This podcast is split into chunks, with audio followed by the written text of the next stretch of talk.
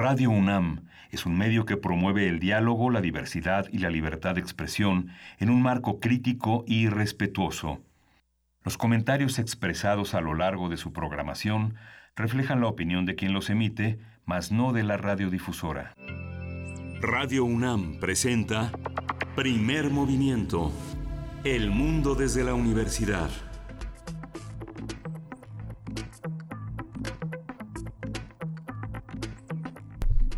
Buenos días, hoy es martes 15 de enero y son las 7 y 9 de la mañana en esta Ciudad de México. Buenos días. Luis Iglesias. Muy buenos días, querido Miguel Ángel Quemain. Muy buen día, tengan todos los que hacen comunidad con nosotros esta mañana.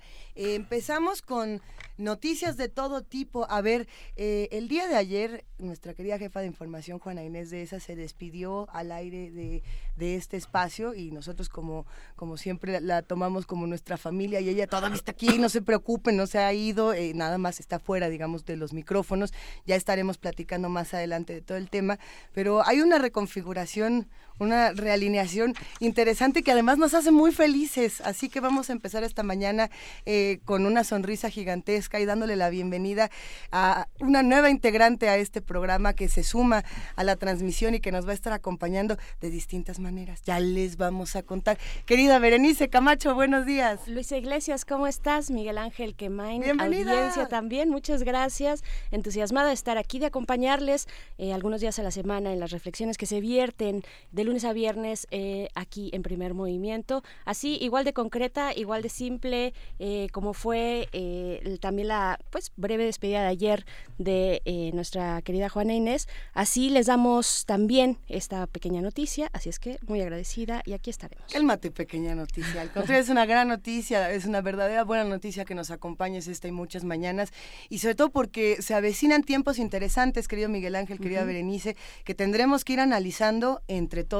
¿Por dónde empezaríamos un martes ¿Por dónde, ¿Por dónde empezaríamos? Bueno, el escándalo de ayer, digamos que este, el golpe que con muchos columnistas consideraron como un gol fue el, el tema de Santiago Nieto en la Unidad de Inteligencia Financiera de la Secretaría de Hacienda este, aunque es una pequeña muestra, muy pequeña muestra del alcance que tuvo esta, este, esta ordeña de recursos de la nación y que permitió en muchos sentidos eh, no solo lavar dinero, sino este, lo, que, lo que queda pendiente en esa conferencia de prensa para anunciar las 15, este, las 15 personas indiciadas. ¿Qué, fue lo que se anunció para eh, los que a lo mejor no escucharon eh, la, 10 mil millones de pesos este, de lavado de dinero, que suman, según Santiago Nieto, 45 mil millones, y que realmente se compraron joyas, propiedades, pero eh, no se puede seguir totalmente la ruta del dinero, ¿no? Algo que yo creo que estará por venir y que será un tema muy difícil de tratar, será el resultado de ese lavado de dinero en las elecciones en los, en a lo largo del país, en los diferentes municipios y estados, ¿no? Digamos, cuántos gobernadores hemos tenido, cuántos presidentes municipales que son resultado del dinero del huachicol. Yo creo que eso está, es un, es un tema pendiente y quién sabe si se logre este, hacer con nombres, con datos muy, muy precisos, porque es un dinero que se tiene en efectivo. ¿no?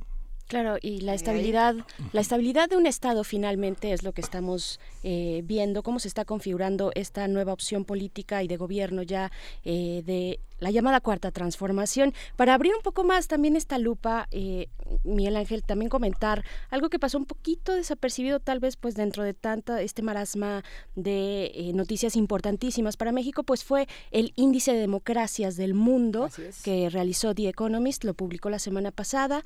Eh, bueno, pues este vale vale la pena comentar que pues es una configuración mundial de las formas de gobierno en un rango o espectro que va desde el autoritarismo a las democracias plenas, las 20 democracias más plenas, eh, por supuesto, bueno, todavía no nos encontramos ahí, ahorita les diremos los números, los países nórdicos encabezan la lista, una lista de un total de 167 países, se registran en el mundo. 53 estados autoritarios, interesante ese dato, y solo el 4.5% de la población mundial vive en una democracia plena o compleja o completa. ¿Cuáles son estos indicadores ahora que estás hablando pues de lo efectivo que puede ser la justicia en nuestro país y en este caso pues la, la justicia de los dineros y de la hacienda?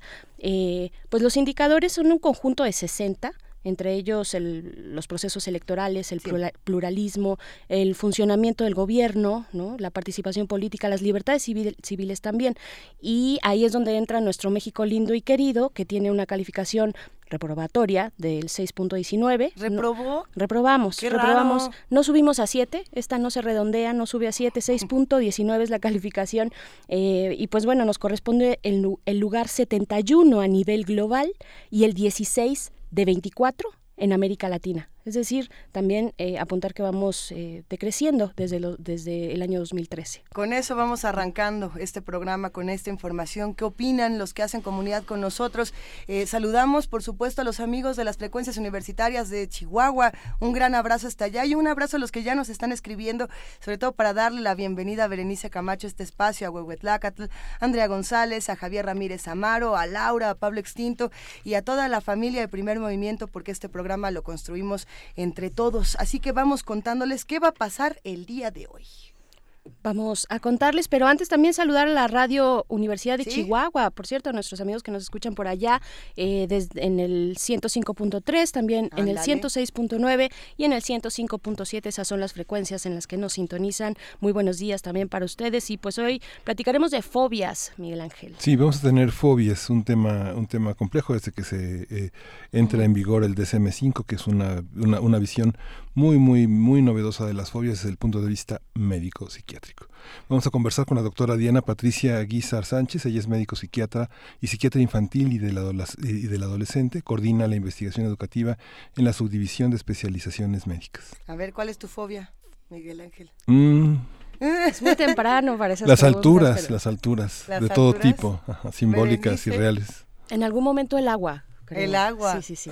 Después, después de, algún tsunami famoso eh, en, el en el sureste asiático, el agua. El agua. A mí me tocaba con ciertos sonidos y con ciertos olores, como el olor a masita cruda Hijo. Ah, ah, hicieron buena cara, hicieron buena cara de, horror. A ver, tenemos por supuesto, además de nuestra sección de fobias, transformación positiva de conflictos con Pablo Romo, como lo hacemos cada semana. Como bien saben, Pablo Romo es profesor de la Facultad de Ciencias Políticas y parte del Consejo Directivo de Serapaz. Él va a estar hablando sobre motines, linchamientos y paz. Y tenemos mucho más. Mucho más. En nuestra segunda hora tendremos las reflexiones del doctor Lorenzo Meyer con el tema del mes robo de hidrocarburos después de nuestra eh, nota internacional. Además, hablaremos de las elecciones en la República Democrática del Congo con el maestro Jorge Alberto Tenorio Terrones. Tenemos la poesía necesaria. Hoy seguro le toca a Berenice. Sí, se toca Berenice. Sí, estreno. ¿Ya tienes el poema? Ya, por supuesto. no, es cierto, no es verdad. Pueden mandar también sus sugerencias, arroba Movimiento, bien recibidas. Le ponen su hashtag poesía necesaria y ya con eso podremos seguir conversando. En una mesa importante para cerrar este programa. Sí, una mesa, una mesa importante en la que participa Alejandro Madrazo, que participó en toda esta consulta, en todas estas mesas que se hicieron en la Cámara de Diputados. ¿En qué queda la Guardia Nacional? ¿Cuáles son los elementos que finalmente quedaron en el diagnóstico de ese encuentro y vamos a tenerlo. Él es, él es profesor del Centro de Investigación y Docencia Económica CIDE. Estuvimos hablando con Alejandro Madrazo hace un par de semanas, o fue la semana pasada. La semana pasada. Qué gran conversación estuvimos con él. Esperemos que esta. En el inicio de las mesas. Pues nos ayude justamente a esclarecer qué es lo que está ocurriendo y también a quitar un poco los mitos que hay alrededor. Eh, esta lucha de información en redes sociales que a veces no nos está dando los datos correctos. Pero bueno, por lo pronto saludamos a todos los que están del otro lado y les dejamos música para ir comenzando. ¿Qué será que escuchamos? Vamos a escuchar de Balajoy, Soleo de Volt.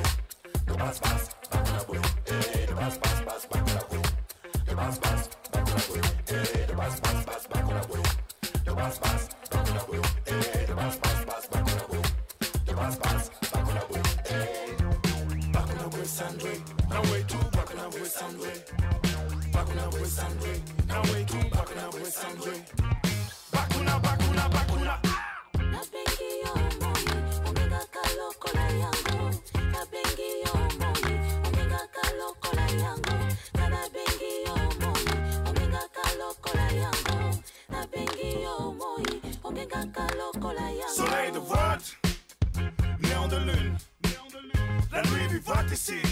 J'ai laissé ma plume. Moi le train de savate. En carton pâte, couché sous des coussins de kilowatts. Mon cœur, une dynamo sans fil. Ma peau thermolactile. Il brille comme des bougies sous des soleils de volta. Il brille comme des bougies sous des soleils de volta. Ne réagit que par emoji, masqué pour les oiseaux de nuit. Réagit que par emoji, masque pour les oiseaux de nuit. nabengi yo moi ongengaka lokola yango nabengi yo moi. Ongengaka lokola yango nga nabengi yo moi. Ongengaka lokola yango nabengi yo moi. Ongengaka lokola yango comme des bougies sous des soleils de volta Il ne réagit que par emoji masqué pour les oiseaux de nuit. Il divine.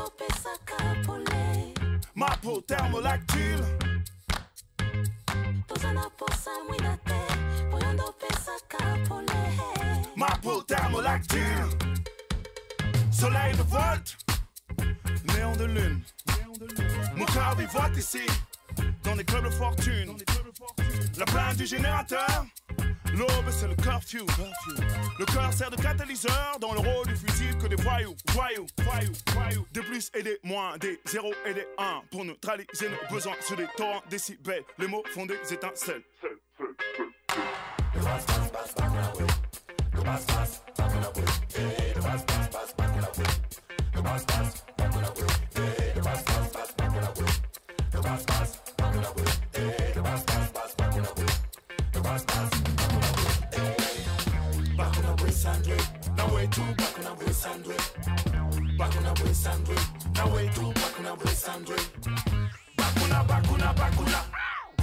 Le bon bâché sous courant alternatif. Ville de province en soins palliatifs. Le monde a porté de sourire mais y a pas de. Surveillé par les cookies, mais y a pas de. Big Brother, Big Data, c'est la faille l'omerta. Le président a fermé leur robinet. L'accès à la 3G, délestage prolongé. La nuit est rallongée. Oh! Fait de chair et de OS, mais y a pas de. Comme un robot de compagnie, mais y a pas de. Mon câble est une laisse, mais y a pas de. Mon empreinte est un login, mais y a pas de.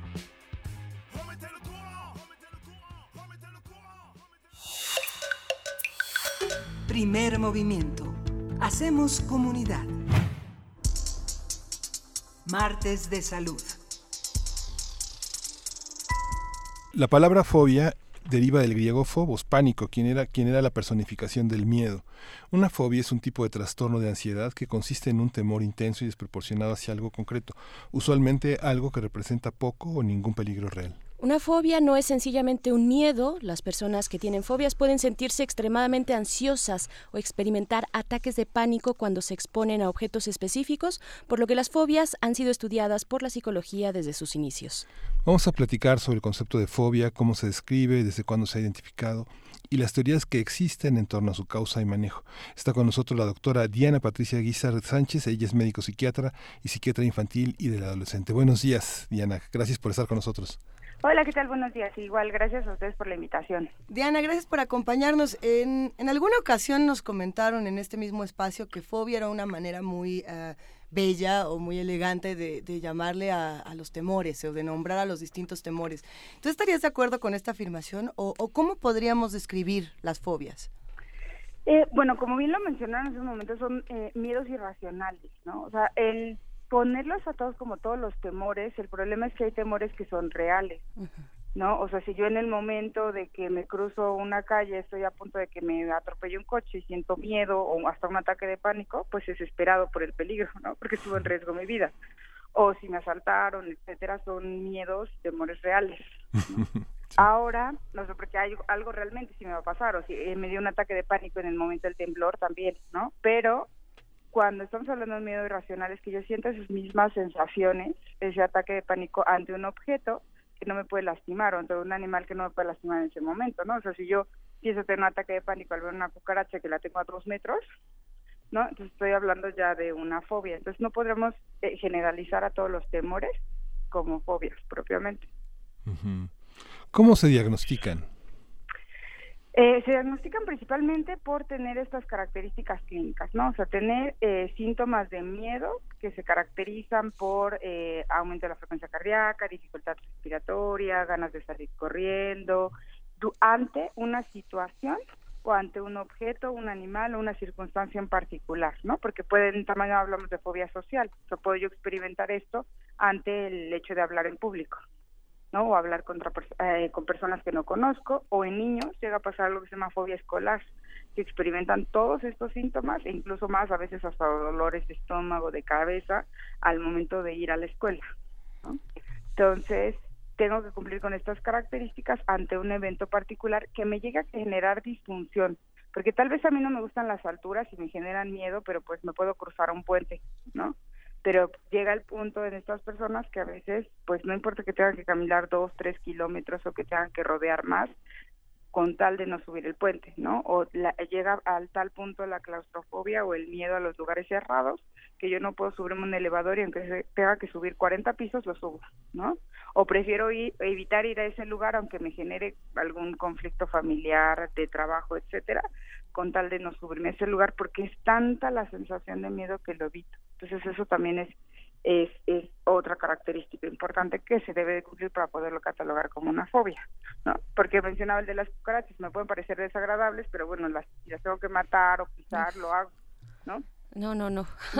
Mejor no. Digo, lo tengo que hacer si lo tuviera que hacer, ¿no? Pero este, pero alguien con fobia no podría ni acercarse, pero ni a una de plástico, ni a una dibujada, ¿no? ni a una idea de... Ni siquiera la idea, exactamente, ni siquiera el escuchar la palabra o el imaginarse al animal o la circunstancia, tan solo eso ya le produce los síntomas de ansiedad, ¿no? Claro, yo me formo en esa fila, eh, Diana. Te saluda Berenice Camacho. También preguntarte, bueno, hay una función, una función natural del miedo, ¿no? Una función que nos mantiene eh, a salvo, una salvaguardia del miedo y, de protegernos de, lo externo. Eh, Exactamente. ¿hay, ¿hay, algo, ¿Hay algo así, hay algo parecido que funcione igual con las fobias que están en ese extremo que ya nos, que ya nos señalas? Claro, digo, de lo que se ha estudiado es algo que se llama desplazamiento. O sea, que yo probablemente vi algo, este, no sé, por ejemplo, en los perros puede pasar que de repente vi o supe de alguien que lo mordió un perro horrible o fui testigo de algo, a mí tal vez no me mordió nunca, ¿no? Pero de repente ya yo tras, eh, desplazo ese miedo y entonces ya yo en cuanto escucho el ladrido de un perro, que sea un chihuahua, ¿no? tengo esa sensación de que me va a pasar lo que lo que pasó en ese momento, ¿no? Entonces me protejo, ¿no? O supe que, o vi una película de arañas, o supe de alguien que con la araña se le gangrenó el brazo, etcétera. Entonces ya veo cualquier araña y ya pienso que me va a pasar esa situación. Entonces también puede tener de fondo eso, pero a veces son miedos inconscientes. A veces pueden ser conscientes como estos, ¿no? Muy claros de que yo vi algo, pero puede, a veces pueden ser miedos inconscientes que yo ni siquiera sé a raíz de que empezó ese miedo. Entonces eso a veces hay que, hay que estudiarlo para poder combatir precisamente esa, esa fobia hay fobias, digamos, socialmente aceptadas, por así decirlo, Diana, o socialmente normales, entre comillas, ¿no? Como miedo a los insectos o a los colmillos. o Pero ¿qué pasa con las que no entran, digamos, en ese patrón, como alguien que tiene fobia al color naranja, por ejemplo? Claro, la disfunción pues es mucha, ¿no? Y de repente la comprensión de la gente, porque de repente si uno dice, ah, pues tengo fobia a los a los perros o a las arañas, ¿no? Como que la gente dice, bueno, pues te entiendo, ¿no? Porque a mí me pasa con las carachas o a mí me pasa con los grillos, no sé, ¿no? Entonces como que hay cierta tolerancia a eso, pero de repente las otras como no son comprendidas es así, ay, pero este, pues, ay, ¿qué te va a hacer el color naranja? Ni modo que te muerda, ¿no? Entonces, e, es, esa incomprensión a veces también genera otros síntomas en las personas, pues como depresión, como ansiedad, porque el hecho de no sentirte aceptado, porque esa es otra una característica, la fobia es miedo irracional, o sea, es lo mismo que si yo le dijera al de la araña, pues no todas las arañas te van a hacer nada, unas son patonas y más bien corren de ti en vez de lo que tú corres de ellas, ¿no? Pero es, es irracional, o sea, no puedes cognitivamente tú combatir eso, entonces igual con la persona del color naranja tampoco, ¿no? Entonces eso les genera mucha... Eh, pues mucha disfunción y a veces inconscientemente en estas personas sí seguramente hay algo inconsciente a ese color, ¿no? Algo que yo asocié, porque también algo, algo muy importante es que además de nuestra memoria racional, tenemos nuestra memoria emocional que está en la amígdala. Entonces, es por eso que a veces percibimos un olor y nuestra memoria emocional automáticamente no nos dice, ah, huele a galletas, ¿no? Dice, huele a cuando mi abuelita hacía galletas en mi casa, ¿no? Me trae un recuerdo, me da una sensación de alegría o me da una sensación de tristeza porque tengo esa memoria emocional. Muchas veces, tal vez ese color naranja, ante alguna circunstancia que la persona probablemente no sabe identificar, se guardó en su memoria emocional y el solo ver el estímulo visual o a veces el auditivo, porque a veces hay gente que a ciertos sonidos les genera también síntomas de fobias, es por esa memoria emocional. Claro. Eh, Diana, ¿cómo, ¿cómo ir afrontando, cómo ir eh, bueno, más allá de que en algún momento, y dinos tú en qué momento, pues tendríamos tal vez que acudir con algún especialista, pero digamos en, en, lo, en lo más inmediato, cómo ir afrontando este tipo de miedos irracionales, estas fobias, eh, particularmente con, con, los más pequeños, ¿no? Con los niños y las niñas. Eh, tú te especializas en psiquiatría infantil entonces, y adolescente también. ¿Cómo, ¿Cuál ha sido tu experiencia con el tratamiento de niños y niñas? aquí lo importante es sobre todo también necesitamos mucho la ayuda de los papás, porque en niños pasa algo muy curioso, que además de que también la predisposición hacia trastornos de ansiedad se hereda, si tiene un componente genético, también tiene un componente aprendido. Entonces, por ejemplo, muchas veces pasa que el niño tiene fobia a las arañas, ¿por qué? Porque la mamá ve una araña y se trepa en la mesa, ¿no? Y grita. Entonces también necesitamos mucha colaboración de los padres, ¿no? Porque yo le puedo decir al niño, no, no tienes que tener miedo, eso está mal, tienes que ser valiente, no seas como yo, ¿no? Y cuando me ve 24 horas al día y me ve cómo me pongo, ¿no? Entonces muchas veces es también detectar eso en la familia. ¿No? Este, o también las ideas o concepciones que se tienen acerca de las cosas, porque igual al niño nunca lo mordió un perro, pero la mamá le cuenta la anécdota de las mordidas de perro y que son peligrosas y todo lo que puede pasar y que una vez la tía, y pues a veces el nivel de comprensión del niño es diferente al del adulto y entonces puede maximizar el evento, ¿no? Y verlo como algo más trágico. Entonces, lo primero es trabajar con los papás. Posteriormente, lo ideal sí es que sea con un especialista porque hay diferentes técnicas, sobre todo desde un tipo de terapia que se llama terapia cognitivo-conductual, que hay algo que se llama aproximaciones sucesivas, porque muchas veces hay gente que es como muy, pues muy drástica, ¿no? Yo diría como que muy blanco-negro, entonces, de, que también es un tipo de terapia, pero no todo el mundo la aguanta, que se llama terapia de exposición que, ah, pues tienes fobia a las cucarachas, pues te encierro en un cuarto con cucarachas hasta que ves que no te van a hacer nada, ¿no? Qué horror. Pero pues capaz alguien se infarta en ese momento, porque sí puede pasar, o sea, la pero, puede llegar pero Diana, hay una preparación ante este tipo de terapias de exposición, vaya, ¿no? Eh, hay un exactamente, y que no a todo el mundo se le hace. Lo que normalmente se hace es algo que se llama aproximaciones sucesivas, ¿no? O sea, que yo primero te muestro una foto de una araña o de diferentes arañas, luego te muestro una de plástico, ¿no? Luego te muestro una a través de un vidrio, ¿no? Luego ya, o sea, voy poco a poco conforme vaya disminuyendo tu nivel de ansiedad, conforme vaya yo trabajando con tu pensamiento, conforme yo vaya reestructurando tu memoria emocional, ya te voy aproximando, no te voy y te pongo así, ¿no? De repente lo que te da más miedo, ¿no? O te subo un edificio alto si tienes miedo a las alturas, ¿no? O sea, como que es importante ver cada cosa se va adecuando a cada persona. Lo ideal en cuanto al momento de acudir es el momento que te esté también, antes de que te genere una disfunción excesiva, ¿no? O sea, porque de repente si ya estoy dejando de ir a reuniones sociales, si ya estoy dejando de ir a trabajar, si ya estoy dejando mi vida familiar, mi vida de pareja por esa fobia, eh, es importante acudir antes de que se, eh, se junte con un trastorno de ansiedad o con un trastorno depresivo.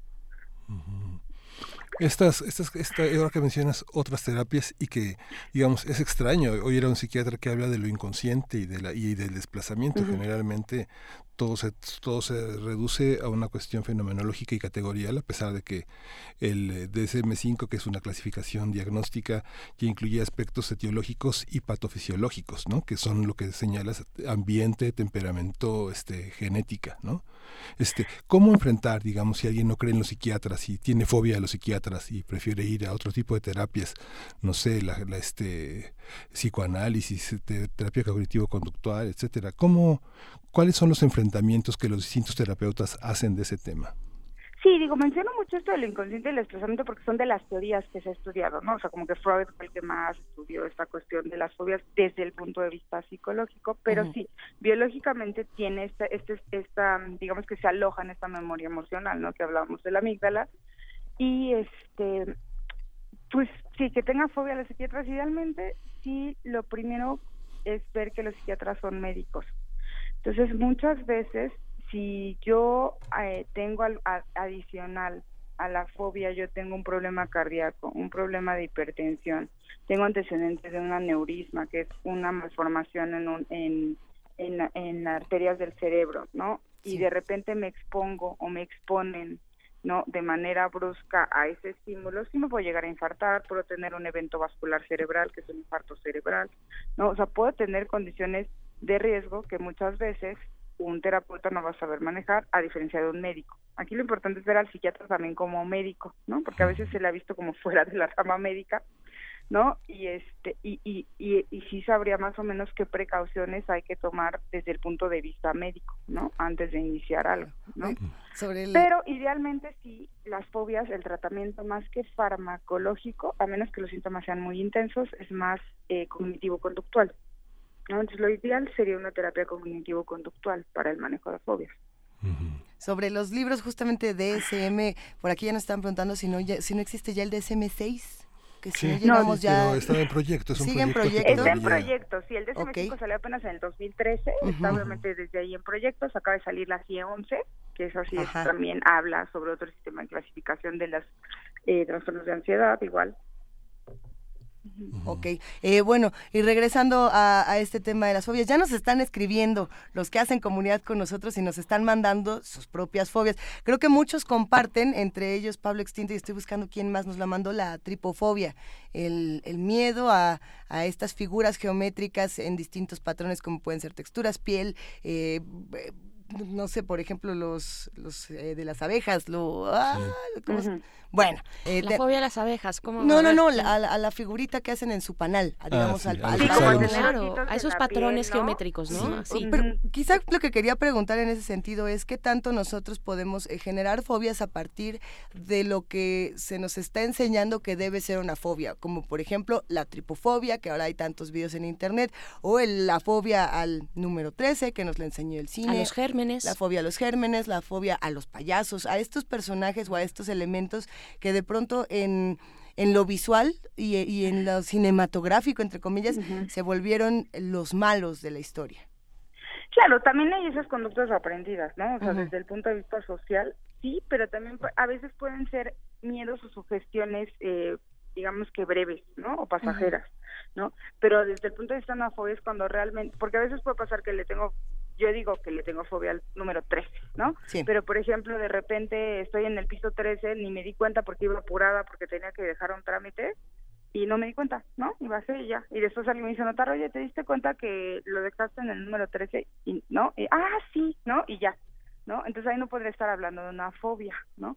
Una vez cuando de plano, por ejemplo, tengo que ir a dejar un trámite muy importante y con tal de no dejarlo ahí o, o el hecho de eh, este, o mando a alguien más, o el hecho de saber que está en el piso 13 ya lo asocio que va a ser algo terrible, no, o sea, como que nunca lo puedo sacar de mi cabeza, también es algo importante. En la fobia a los gérmenes también hay que diferenciar, porque puede haber muchas cosas como otros trastornos psiquiátricos, como el trastorno obsesivo compulsivo, que de repente a veces no estamos hablando de fobia a los gérmenes, sino de otro tipo de, de situaciones que generan, ¿no? Este, algo que se llaman compulsiones de limpieza, que se estén lavando las manos constantemente, pero ya no estamos hablando de fobias, ya hablamos de otro trastorno psiquiátrico distinto, ¿no? Pero claro que lo aprendido puede influir, ¿no? Por eso les comentaba el caso que en niños pasa mucho, ¿no? Que de repente, si bien es cierto que hay un componente hereditario en la ansiedad, también este componente aprendido es innegable y es muy importante también. El tema de la cognición, la, emoción y el comportamiento ha sido como uno de los temas de esta organismo que tuvo tanto peso en la construcción del DSM-5, que es el Research Domain Criteria en Estados Unidos, que reúne gente pues, de todas partes del mundo, investigadores, que han visto que hay algunos circuitos neuronales que están severamente afectados por, por, por este, por, por, alguna cuestión eh, orgánica, fisiológica o patofisiológica, como lo llaman ellos. esta, esta parte de, de, medicar la fobia, es, eh, decías que no, pero eh, hay un, hay, está empujando muy fuerte toda una serie de investigadores que dicen que sí. ¿Cómo se ha resuelto este tema?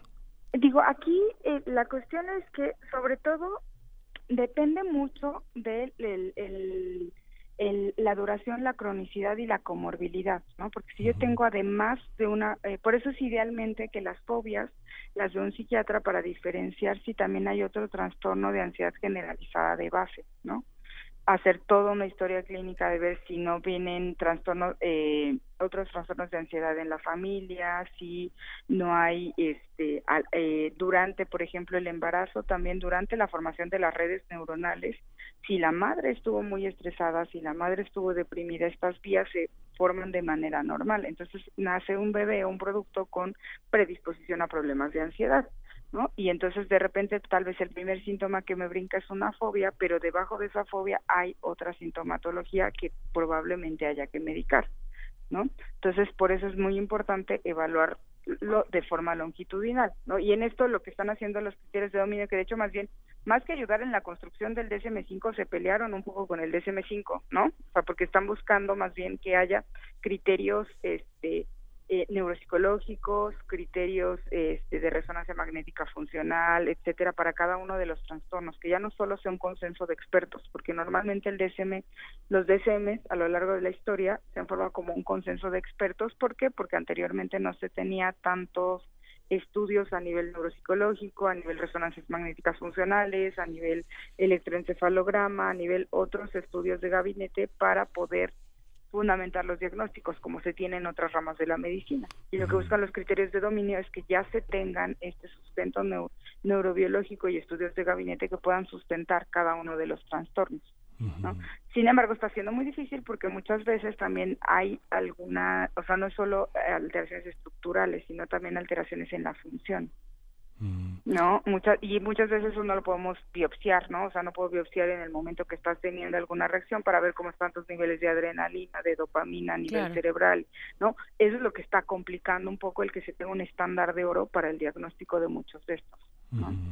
Oye, tú que has trabajado con los niños, el tema de la luz, el tema de los alimentos, digamos, todo lo que va a originar después el los trastornos de la alimentación, el, rechazo a comer, no sé, algún tipo de alimento, verduras o proteínas, y el tema de la luz, este, ¿cómo tratarlo en los niños? ¿Es, suficientemente tratado en los, en los sistemas diagnósticos? ¿Tú crees que ha sido, están los niños presentes de una manera este, fenomenológica, este, potente en esta en estos estudios o no? No, y la verdad es que muchas veces se han centrado todos estos trastornos de la alimentación, que ven que lo mencionan, está muy centrado pues sí la anorexia y la bulimia, que son problemas muy fuertes, ¿no? Y los derivados de todo esto, ¿no? La obesidad incluso ya se está empezando, ya se incluye, ¿no? En estos trastornos de alimentación porque tiene un componente biológico, un componente psiquiátrico importante, no es solo alguien que come mucho, pero por ejemplo hay algunos trastornos en los niños específicamente que es como selección de alimentos, ¿no? O sea, hay niños que de repente solo comen cereal o solo comen pasta, ¿no? Y entonces muchas veces no se ha estudiado qué pasa no solo a nivel psicológico, ¿no? Sino a nivel biológico, porque para una madre pues es muy estresante que el niño solo coma pasta,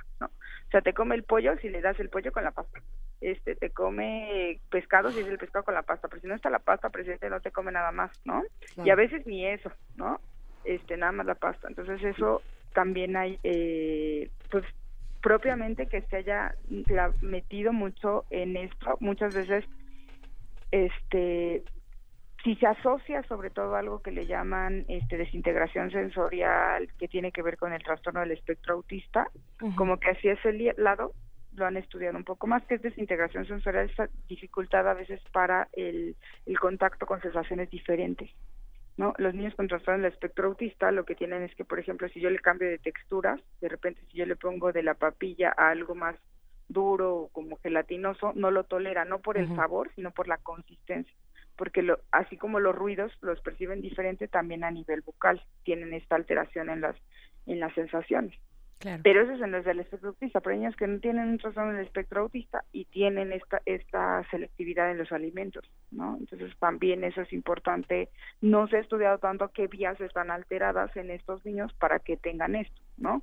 O si solo son eh, porque antes nada más se decía, ah, pues son conductas aprendidas, y es la mamá que no le varía, pero ya de muchos trastornos psiquiátricos infantiles ya se está quitando como esta culpa a los papás, ¿no? Ay, al fin, hombre, todo es culpa de sus mamás, anteriormente se decía que el autismo era culpa de la mamá, que no lo estimulaba y que no lo abrazaba, y pues ya se ha visto que no, y que tiene alteraciones a nivel del desarrollo cerebral muy claras, que haga la mamá lo que haga, va a pues tener, ¿no? O sea, probablemente la evolución, la mamá podrá ayudar, ¿no? Pero no tiene que ver con la causa. Y entonces también en estos trastornos, pues también se culpaba mucho y no muchas y o antes, por ejemplo, ahí sí, los psicoanalistas decían mucho, ah, es que el que la, el niño no coma son conflictos con la madre.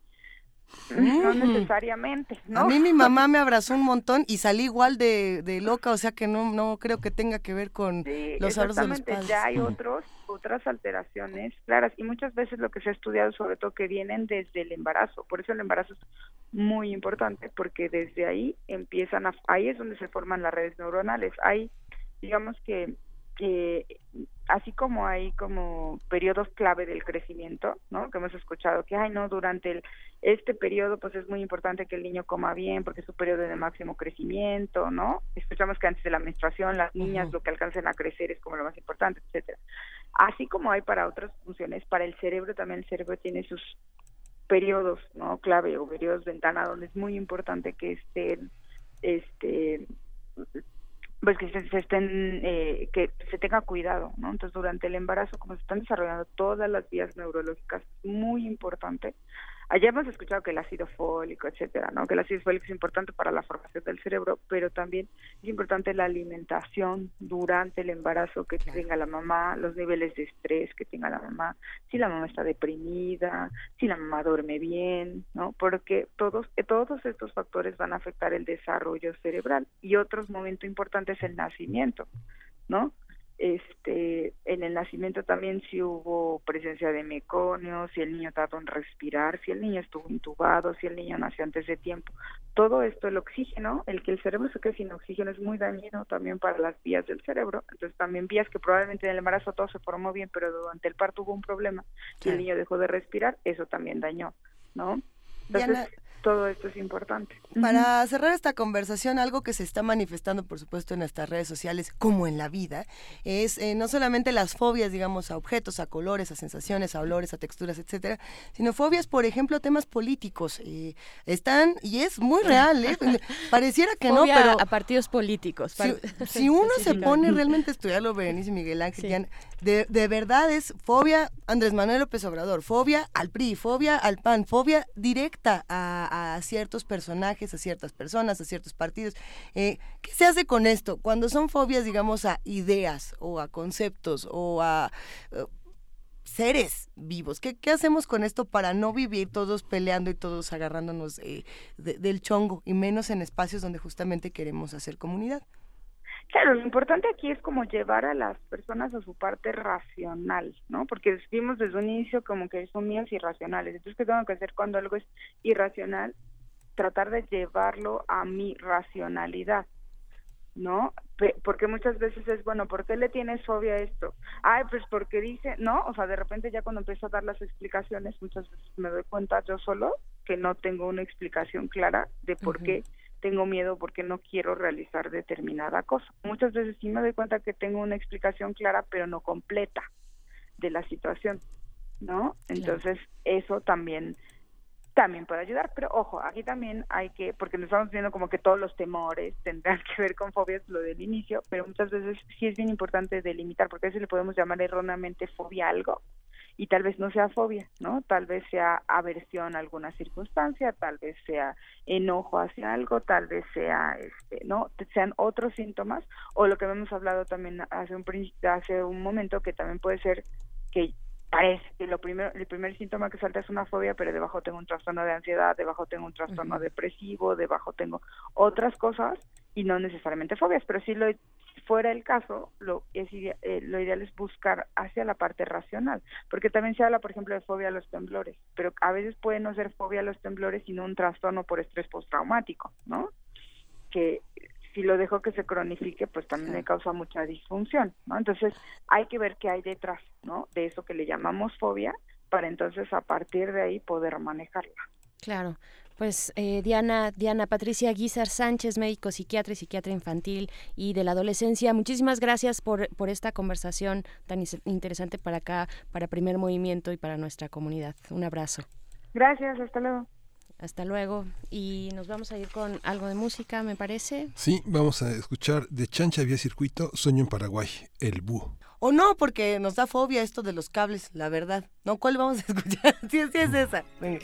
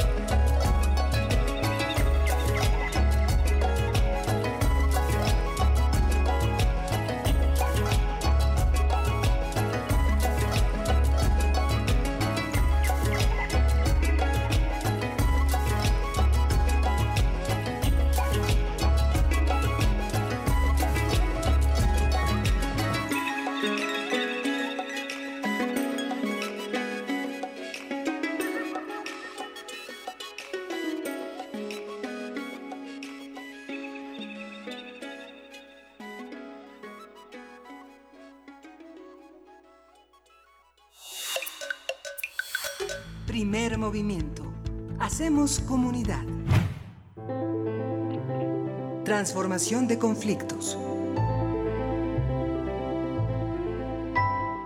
Saludamos a Pablo Romo. ¿Cómo estás, querido Pablo? Buen día. ¿Qué tal? Qué gusto. ¿Cómo están? Un gusto escucharte como siempre. Nosotros aquí entusiasmados con este tema que nos propones el día de hoy, eh, que además urge platicar los motines, linchamientos y paz.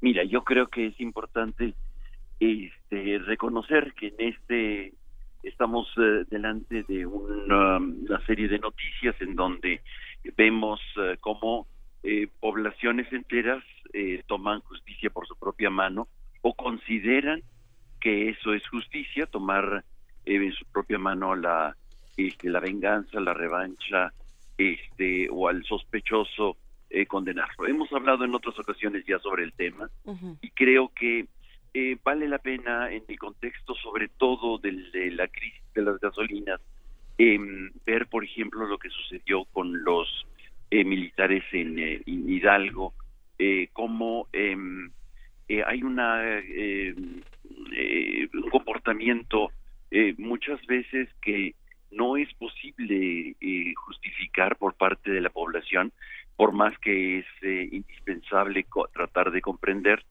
cómo hay una gran frustración por la falta de, eh, de justicia, por una situación de grande impunidad en la que no se está respetando, digamos, los cauces normales, los procedimientos normales de la justicia, de tal manera que la gente frente a ese abandono, frente a esa inseguridad y el miedo, consideran que es indispensable tomar la justicia por su propia mano. Hoy estamos viendo dos eventos importantes, por un lado este y por el otro lado la instalación de este esta comisión de verdad, digamos de acompañamiento a los padres de em, de Ayotzinapa, de los de los chicos de Ayotzinapa. Hoy se instala esta comisión. Creo que es eh, muy alentador tanto eso como la resolución del juez del pasado fin de semana, el cual este recupera el proceso y dar la razón al GIEI, a esta comisión eh, internacional que em, denunció como funcionarios de la PGR estaban sembrando eh, pruebas, que las vimos todos, y que en lugar de hacer un procedimiento de justicia, eh, se, mm, se le premia en la presidencia como asesor jurídico. Y creo que son señales importantes que hay que estar leyendo en función de em, la justicia tiene que tener un, cauce, un canal, un procedimiento establecido y acordado y no a través de eh, la propia mano, a, partir de, de, la venganza y del horror que nos genera las situaciones que estamos viendo. Me parece que es importante eh, tenerlo en consideración en función de fortalecer institucionalmente los eh, procesos de justicia. Por supuesto. Este Pablo Romo te saluda Berenice Camacho. Eh, ¿Qué tal? ¿Qué tal? Muy buenos días. Eh, ¿qué, buenos días. ¿qué, decir? Bueno, de esto que está, eh, ya nos hablabas de los motines, de estos linchamientos, de esta búsqueda, esta exigencia de paz. Eh, ¿Qué es lo que está, qué, qué, es lo que está pasando en este tejido social que no encuentra estos canales que ya nos decías de justicia adecuados, institucionales, que provee el Estado, este abandono tal vez de las instituciones del Estado hacia la población? pero ¿qué, ¿qué se está tejiendo ahí? Y hacia, hacia dónde tendremos que empezar a caminar precisamente para una construcción de paz desde abajo, independientemente del programa, eh, proyecto o plan que tengan nuestros gobernantes, sean del color que sean. Eh, ¿qué, qué, qué, es, ¿Qué se tiene que tejer a nivel de piso? Yo creo que lo que está en el fondo es un problema de justicia, es un problema de que no se han respetado los casos institucionales y no y el, el hecho de la la impunidad tan abundante. Estamos viendo las consecuencias de esta de esta impunidad, estamos viendo las consecuencias de la de que no se ha procesado adecuadamente los crímenes, no se han, se han procesado adecuadamente a los eh, eh, los casos de, criminalidad y luego entonces estamos nosotros ante una gran furia, particularmente en eh, poblaciones que están atemorizadas, que están hartas y que consideran que no está eh, procesándose adecuadamente sus demandas de justicia. Sin embargo, digamos, la, la, actuación de comunidades eh, enteras frente al, a los otros, a los extraños, a, este, a todo lo que pueda parecer amenazante, este, ¿cómo, ¿cómo se genera eso, Pablo? ¿Cómo grupos sociales que de entrada a, la gente que eh, hay un liderazgo que manipula la, la, opinión generalizada del pueblo, del grupo, y linchan a inocentes, como ha pasado, como pasó en, digamos, en lo más reciente, lo más conocido, a estos dos investigadores del SAT que fueron este, sacrificados, lo mismo a la gente de la Comisión de Derechos Humanos que han sufrido ataques casi de linchamiento. ¿Cómo pasa eso? ¿Cómo, pasa, cómo se construyen esos liderazgos que orientan a la población hacia el linchamiento? Exactamente, yo creo que es importante este este proceso mimético de violencia, ¿no? En donde se va reproduciendo la violencia por miedo y particularmente eh, ciertos liderazgos, ciertas expresiones de, de convocatoria muy sencillas, muy primitivas, muy, muy desde, digamos, desde eh, lo más reptílico de, del cerebro, eh, tocan esas, esas em, fibras en donde de alguna manera eh, la población se siente identificada por temor o por este eh, eh, por, temor o por este por mímesis. De alguna manera está sintiendo que está em, eh, siendo parte de un, de un grupo, de una y, si no participa dentro de este linchamiento, de esta de este motín, de este de este golpeteo, este es, está excluido, está fuera del grupo, está de alguna manera marginalizado.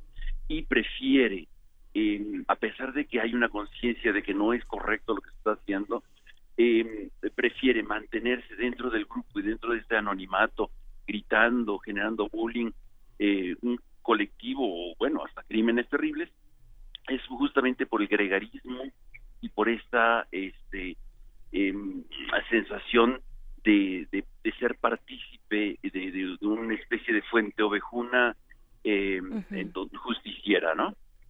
Sí, por supuesto. ¿Cómo estamos entendiendo la idea y construyendo de este, estos anales primitivos que, que tú mencionas, Pablo? ¿Cómo estamos construyendo la idea de lo criminal en nuestro país, eh, de, de, lo que es criminal, de aquel que eh, quiero ponerle entre comillas delincuente, ¿no? En realidad aquella persona que comete un delito eh, y, y, cómo lo y cómo lo estamos eh, vislumbrando para resolver, cómo estamos vislumbrando su, su solución desde la justicia, qué tipo de justicia queremos, ¿no? Claro, yo creo que valdría la pena dedicarle la próxima sesión al, tema de la justicia, porque, o sea, ¿qué entendemos por justicia? Porque muchas veces es en muchas situaciones es este, como no van a cumplir, como van a salir dentro de 15 días de la cárcel, luego entonces nosotros haremos justicia este, y sabrá este, quiénes somos nosotros. En fin, creo que hay una hay un concepto de justicia muy erróneo eh, medioambientalmente,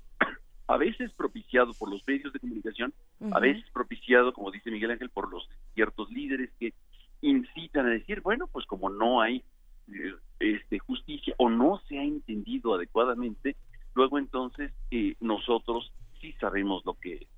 Y lo que es es golpes, lo que es es tortura, lo que es es eh, encarcelamientos o tratos crueles, inhumanos o degradantes, ¿no? Me parece que que hay una especie como de revancha, de, de, búsqueda de, de, de, cumplir una, una situación de, de ahora me la pagan y creo que este, ahí estamos delante de un, proceso de formación muy inadecuado, ¿no? Claro.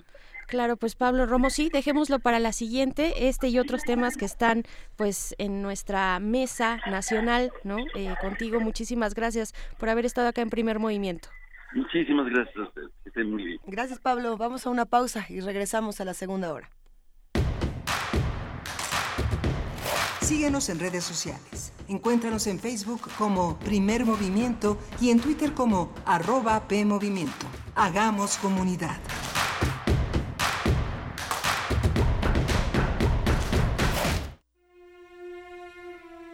Hubo un tiempo en el que todas las artes interactuaron sobre los escenarios para crear el más sublime de los espectáculos.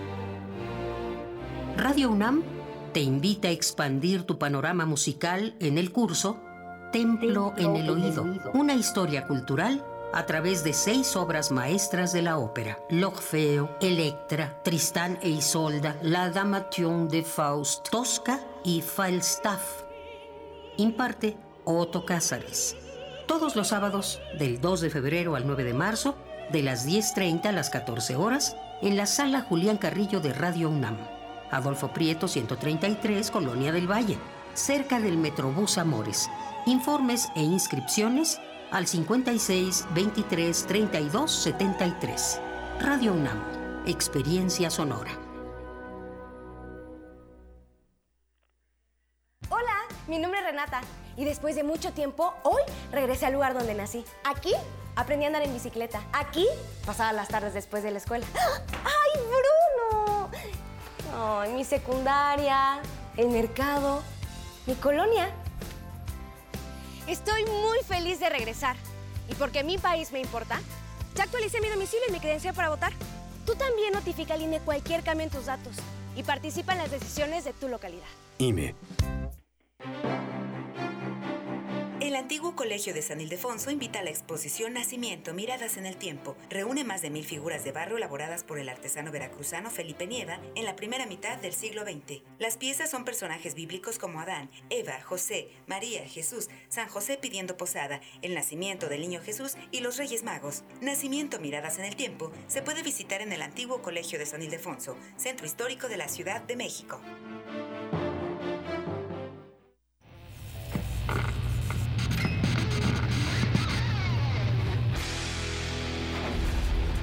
Por cortesía de cuando el rock dominaba el mundo, un minuto de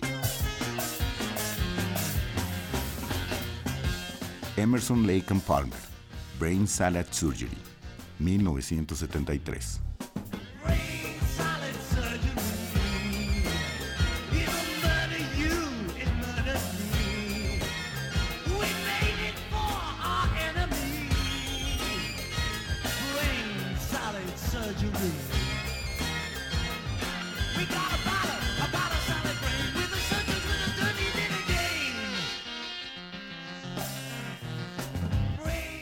Escúchanos todos los viernes a las 18.45 horas por esta frecuencia.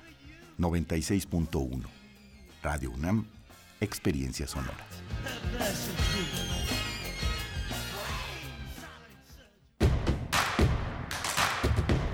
Encuentra la música de primer movimiento día a día en el Spotify de Radio UNAM y agréganos a tus favoritos.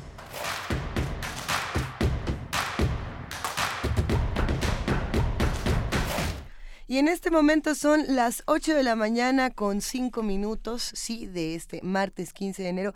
Miguel Ángel Quemain, estábamos justamente leyendo algunos de los tweets que nos mandan Sí. los que hacen comunidad con nosotros, viendo algunas noticias. Sí, eh, bueno, acabamos de pasar una hora dedicada a- un poco al horror, ¿no? Decía Borges que no nos une el amor sino el espanto. Era por eso que te quiero tanto. ¡Ay, qué bonito! Pero las fobias y el tema de los linchamientos que tocó Pablo Romo, pues es una, una de las cuestiones que están cruzando este el país de una manera muy, este, muy abrumadora.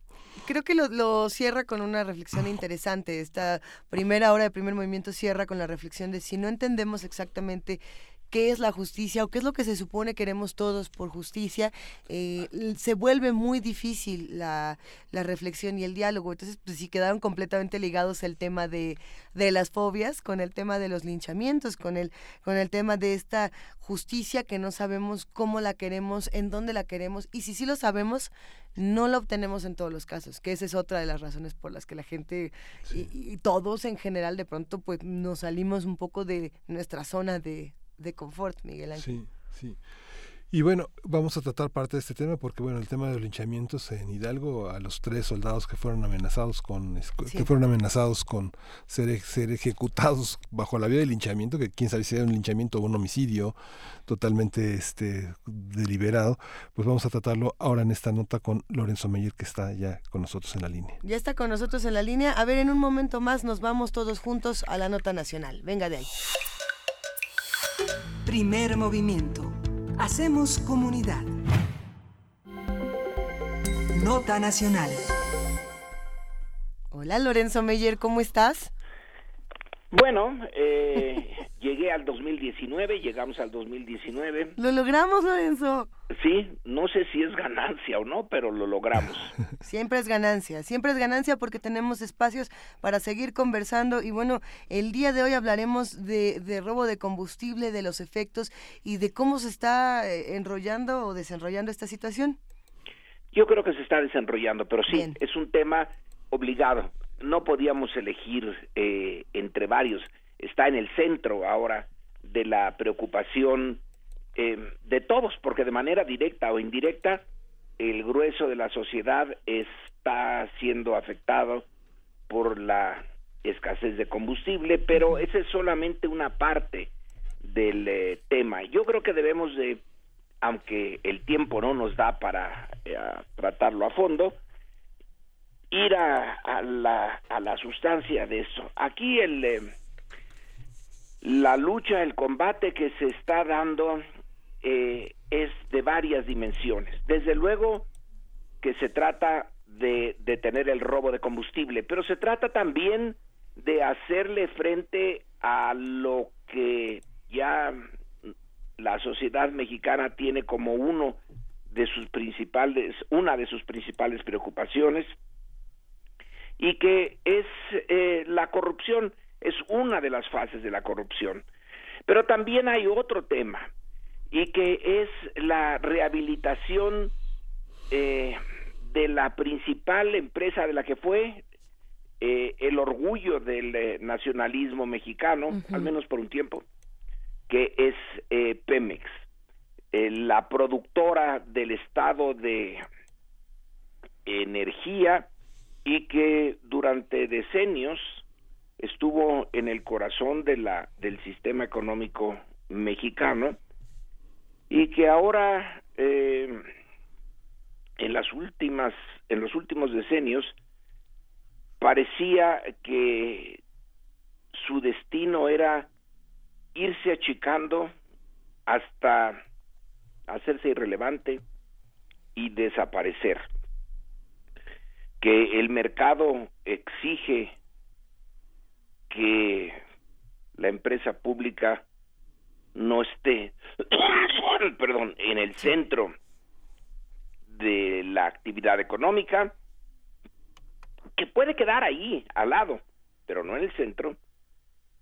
Y Pemex fue eh, poco a poco achicándose vía eh, esto del robo de combustibles, vía la corrupción en sus contratos, eh, vía un sindicato voraz, y la idea de abrir el mercado de la energía a la globalización. Y todo esto lleva a, bueno, me faltó otra, la extracción de recursos fiscales, en donde hubo años en que las utilidades de Pemex todas se fueron para Hacienda. Si a una empresa privada le quitas todas sus utilidades, pues no tiene ningún sentido pero Pemex siguió existiendo y ahora sus deudas eh, prácticamente eh, son mayores que el valor de la de la empresa. En fin, eh, detrás de esta de ese combate al robo de combustible está la idea de regenerar Pemex. No sé si se pueda, pero de que se está intentando, bueno, pues se está intentando. Ahora, el robo eh, de combustible todos los días nos dan una eh, unas cifras espeluznantes. Eh, al ver en este momento la prensa nos dice eh, en la conferencia matutina de prensa de ayer que eh, probablemente probablemente el blanqueo en las que se hacía a través de del robo de combustible equivalía a 45 mil millones de pesos al año, eh, que seguramente sí fueron 10 mil millones, pero que podían llegar a 45 mil millones. Y en esa misma conferencia se dan unos datos, unos dan unos datos, otros otros, pero van en la misma dirección. En 1900, eh, en 2013 eh, se robaban 38 mil barriles en el mes en promedio, 16 eh, mil eran en los ductos y 22 en las instalaciones de Pemex. La eh, idea ya había sido bien eh, puesta sobre la mesa y ahora reforzada. Son dos tipos de robos, el que se hace desde la empresa y el que se hace afuera de la empresa, pero muchas veces en combinación con los que están dentro para regular el flujo de los ductos. Y total, que en 2018 en promedio ya se robaban 65 mil barriles al mes, eh, 56 en ductos, o sea, o en tomas eh, muy bien hechas, eh, clandestinas o en simplemente perforaciones que hacían los eh, eh, guachicoleros que están, eh, digamos, más en el fondo de la pirámide social.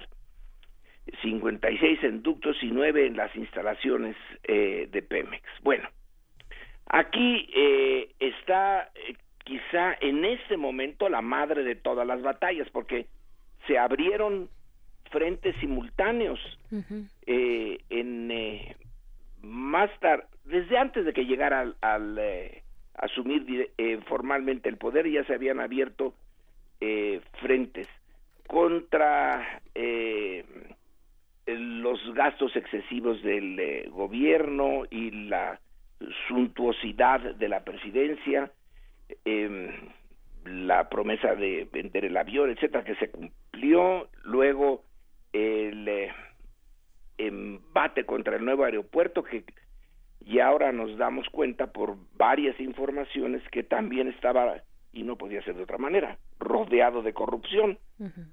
Em, contratos en donde entraban sindicatos empresas etcétera. Eh, el, eh, la bajada de sueldos de las capas superiores de la burocracia que sigue enfrentando eh, resistencias por parte de algunos organismos como la Suprema Corte, el Tribunal Electoral, el INE, etcétera. Em, entonces son eh, una eh, serie de frentes, pero el principal en este momento es esto de el robo de combustibles y aquí entramos en una en una contradicción pues inevitable y que lleva a que cada uno de nosotros tome una posición porque como dije al principio la escasez de combustible nos afecta a todos. Desde una óptica de el, eh, la visión colectiva del llamado bien común tan mal utilizado muchas veces este concepto, pero en fin, supongo que existe en algunos momentos el bien común. A todos nos conviene el eh, que se termine el robo de combustibles, porque finalmente la eh, suma millonaria de dinero que se extrae de ahí debía de haber eh, ido a dar o a la rehabilitación de Pemex o al erario y en el erario pues al beneficio colectivo.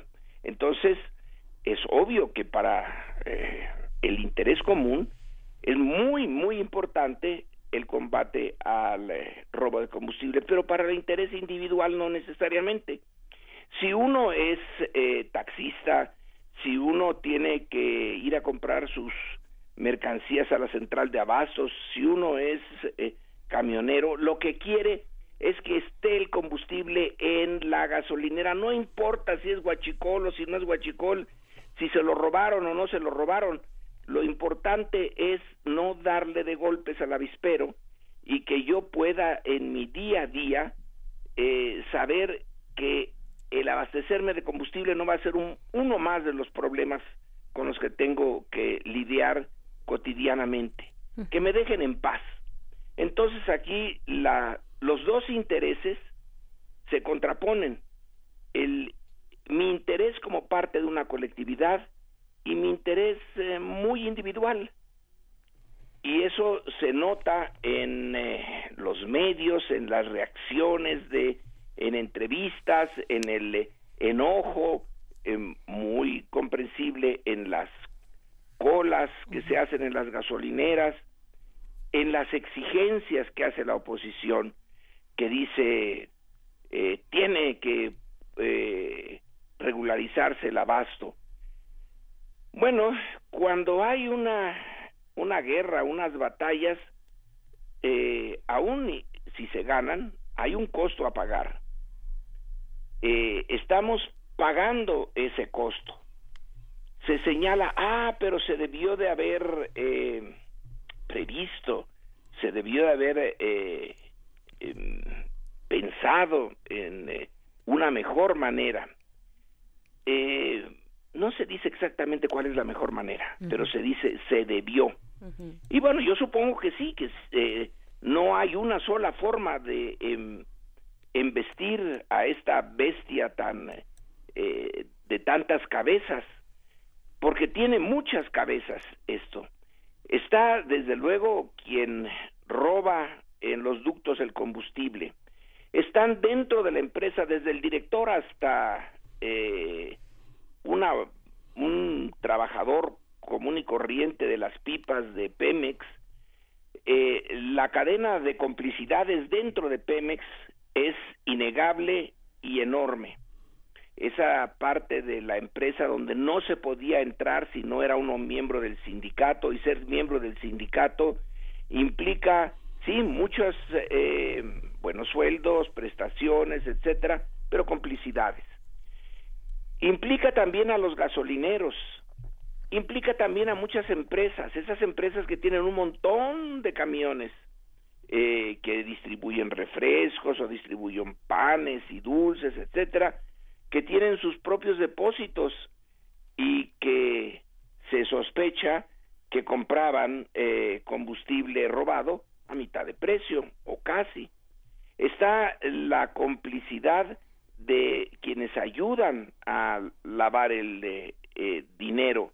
Y si ponemos en números a todas estas personas y a sus familias, etcétera, pues es una buena cantidad de conciudadanos que eh, vivían de eso, de explotar un bien que teóricamente es de todos nosotros y que en la práctica no es más que de unos cuantos, eh, de quienes controlan Pemex, de, eh, pues sí, de quienes controlan Pemex directa o indirectamente, ya sea eh, el sindicato, el director de Pemex, la Secretaría de Hacienda, el gobierno, pero no se siente que Pemex sea realmente de todos nosotros. Entonces, la red de corrupción es una de las mayores. Y el nuevo gobierno tiene menos de dos meses y ya se metió en todas estas batallas. Algunas de las críticas es por qué no se hace pausadamente, se piensa, eh, y luego se eh, se lleva a cabo el eh, el cambio. Bueno es un cambio no solamente de estilo de gobierno sino se supone espero que sea un cambio de régimen. Eso solo el tiempo lo dirá.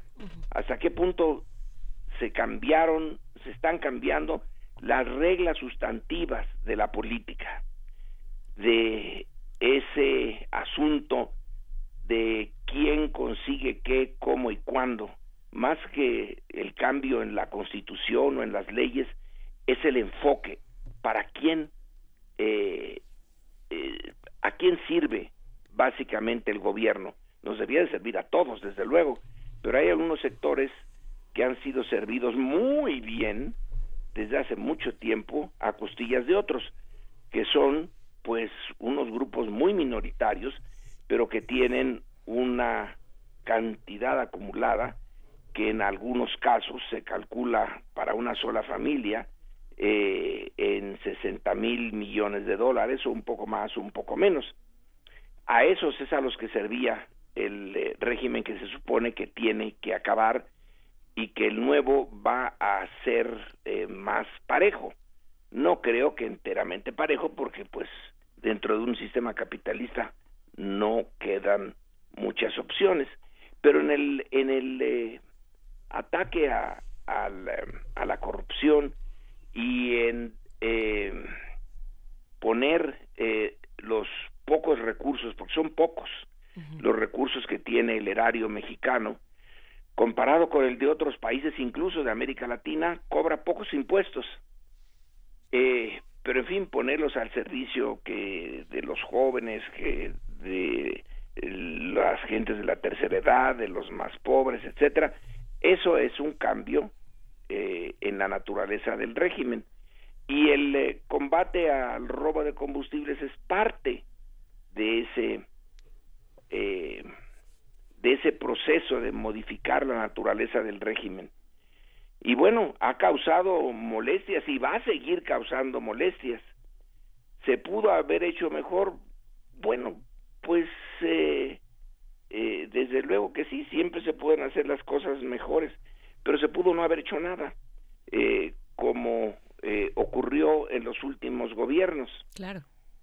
Y frente a esa opción de hacerse como el tío Lolo en el caso de Peña Nieto, Calderón, Fox, etcétera, o meterse, aunque sea eh, de manera un tanto brusca y no muy bien llevada a cabo contra este mal que es la corrupción, pues en mi caso yo prefiero esto segundo. Lorenzo, pero a ver, en ese sentido, lo que estás diciendo es como que quieren algo mal hecho o mejor no quieren nada, porque desde mi punto de vista no todo está mal hecho, hay cosas que tienen muy buenos planteamientos. la queja, digamos, eh, social que hay en un sector de la población, porque no es en todo, de hecho las encuestas hablan de eh, más del 70% de aprobación por parte de la sociedad lo que está haciendo el, presidente Andrés Manuel López Obrador. Eh, la crítica es que se ha comunicado muy mal tanto el resultado, digamos, de estas acciones como el progreso de las mismas. ¿Tú cómo ves? Eh, si comparamos, nada más comparamos. La comunicación de la presidencia de los eh, sexenios pasados con esta que todos los días eh, se comunica y que nos lo comunica vía el radio. Si alguien quiere a las 7 de la mañana y pone la estación adecuada, ahí tiene eh, al presidente eh, tratando los temas eh, principales. Sí. Bueno, eh, yo no sé de otros gobiernos. Eh, bueno, Trump lo pone por Twitter. Sí. y ese sí se comunica quizá las 24 horas. Pero un en el mundo normal, dejemos a, Trump por un lado porque la normalidad no es lo suyo, pues los otros gobiernos se comunican de una manera más, eh, eh, pues, ¿cómo le llamaremos? Eh, más paulatina. Aquí se concentra la comunicación en el presidente más que en su gabinete. Y es una comunicación diaria eh, ¿qué, de, qué, ¿De qué manera se podría haber comunicado? A ver, ahora yo te lo pregunto a ti. Eh, dime cómo eh, lo hubieras hecho tú si estuvieras a cargo de la comunicación eh, del gobierno federal. Ah, ¿cómo le habría hecho yo? Dile, pero cobra. No, hombre. Dile, pero cobra. Es que, es que me estoy reuniendo con él por fuera, entonces no te puedo decir. No, yo creo que estoy completamente de acuerdo, por el contrario. Eh, a ver, yo creo que se están haciendo muy buenas cosas en términos de comunicación y yo creo que se está haciendo una, una buena estrategia. Yo soy de los siete de cada diez mexicanos que están de acuerdo con la, el combate a la, a la corrupción. Si a mí me lo preguntan personalmente, Lorenzo, lo que sí creo es que eh, descalificar, por ejemplo, a la prensa estadounidense de la manera en la que se hace, por ejemplo, en las conferencias, o tener conferencias diario, pero no profundizar en ciertos temas eh, que, a los, que estamos de este lado también nos interesan, pues sí es algo que se tiene que, revisar y que se tendría que revisar no solo con el presidente Andrés Manuel López Obrador cada mañana, sino con asesores, con voceros, con otro tipo de personas que estén alrededor dando más información a profundidad para aquellos que la necesitan, porque hay quienes sí quieren entrar más en cada uno de los temas y no solamente, digamos, en lo que se vaya a decir cada mañana como un anuncio, más en el por qué que en el qué. Lo que sucede, bueno, es que el, tema de la comunicación este, ha sido muy tradicional la manera de comunicar. Yo creo que tienes totalmente la razón, No hay un gobierno que comunique de la manera que hace Andrés Manuel. Nadie. Marca la agenda con dos o tres temas, este, invita a miembros de su gabinete que por su parte tienen conferencias en los asuntos que tienen que ver con las fuentes de su competencia, energía, este, hacienda, este, gobernación, etcétera. Pero el foco central de lo, de lo mediático está en Andrés Manuel López Obrador.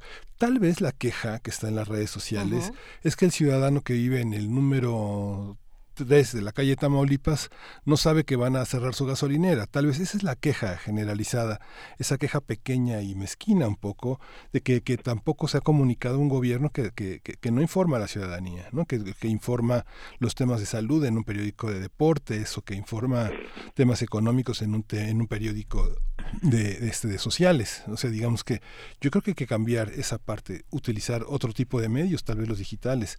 Pero en el momento que aparece la conferencia eh, matutina, en, en, la sala de urgencias de las clínicas del ISTE o del IMSS está, está este, el canal de las estrellas, Lorenzo.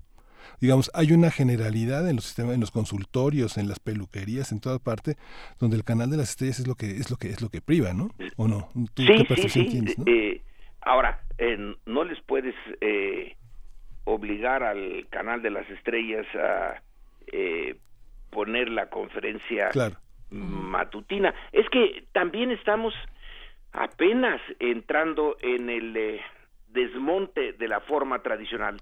Los medios y mucha de la gente que escribe en los medios, eh, creo que de manera desproporcionada, pertenece en, eh, por lo menos en espíritu, al eh, sistema anterior y se sienten bastante molestos con el nuevo gobierno, sus nuevas formas y la parte eh, dura de esas eh, de esos medios bueno pues eh, tiene una una presencia bastante clara y el gobierno mismo le falta también a ras del suelo y todo en otras en otros medios esa comunicación.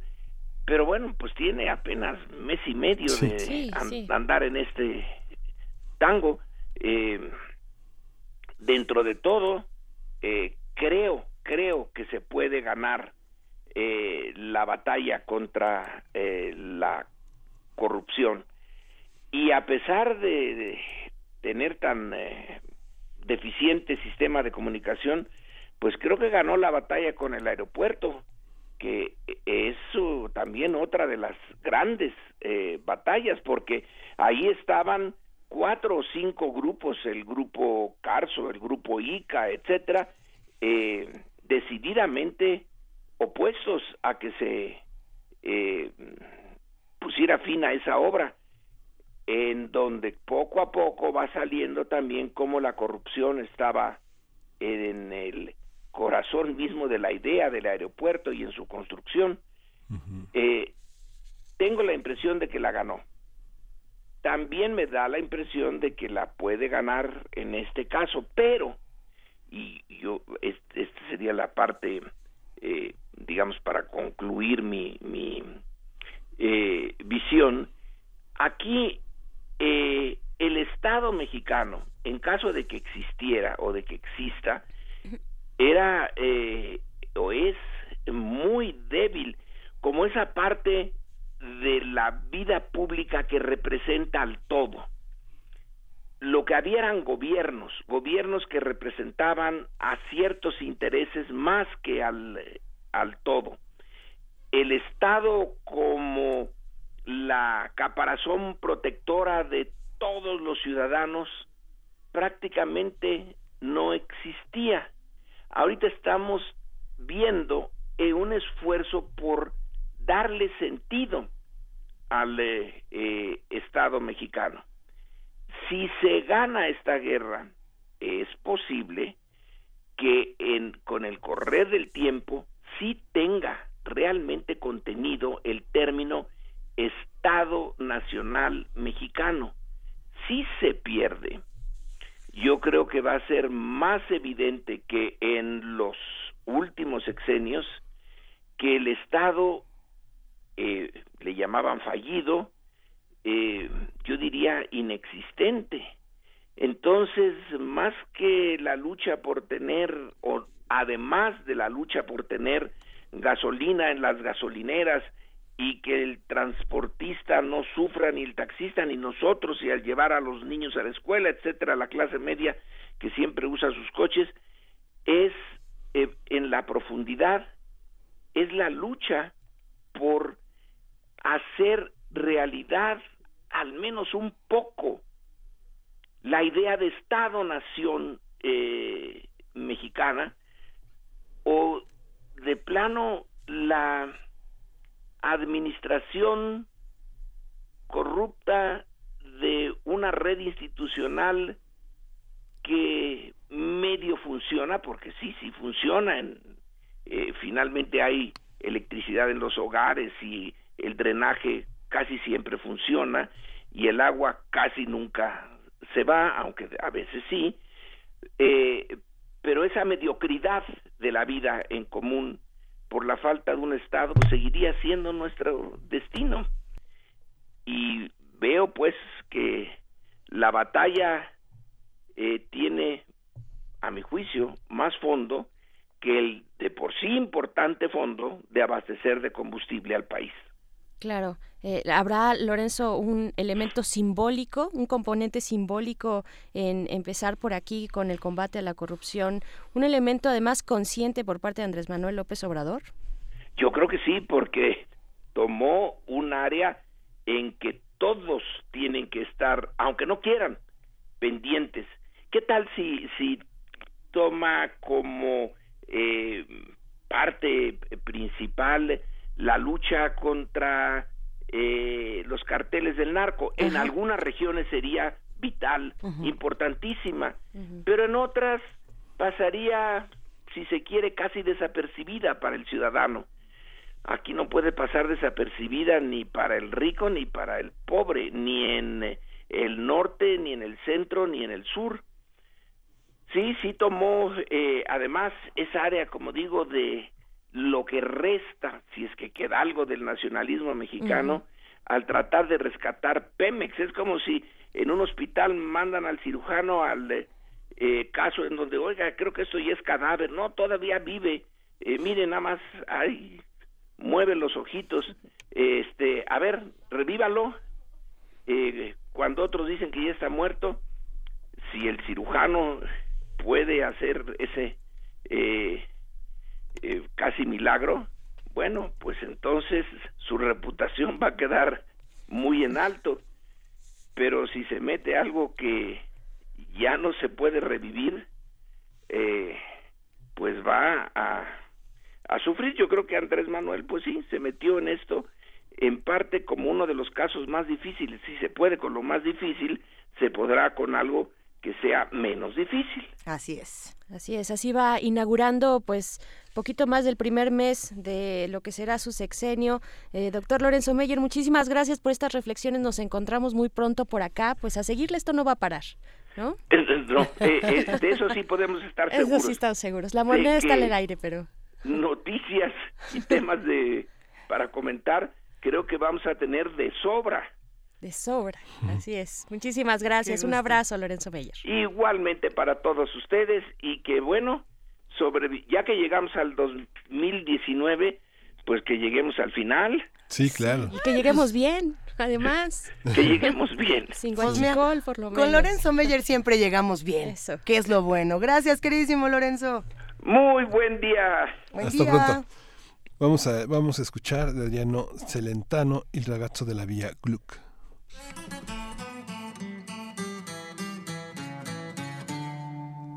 Questa è la storia di uno di noi, anche lui nato per caso in via Gluck, in una casa fuori città, gente tranquilla che lavorava, là dove c'era l'erba ora c'è una città e quella casa in mezzo al verde ormai dove sarà?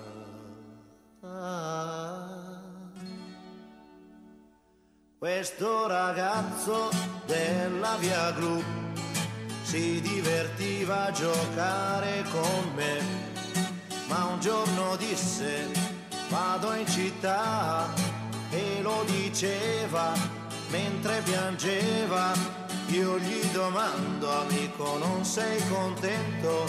Vai finalmente a stare in città, la troverai le cose che non hai avuto qui. Potrai lavarti casa senza andare giù nel cortile.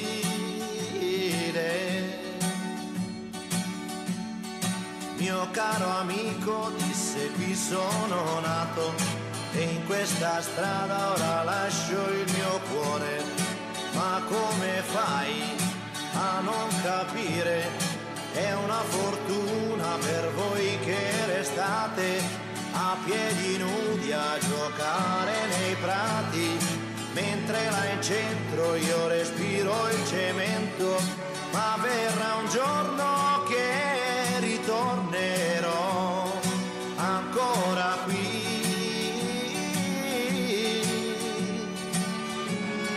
E sentirò l'amico treno che fischia così.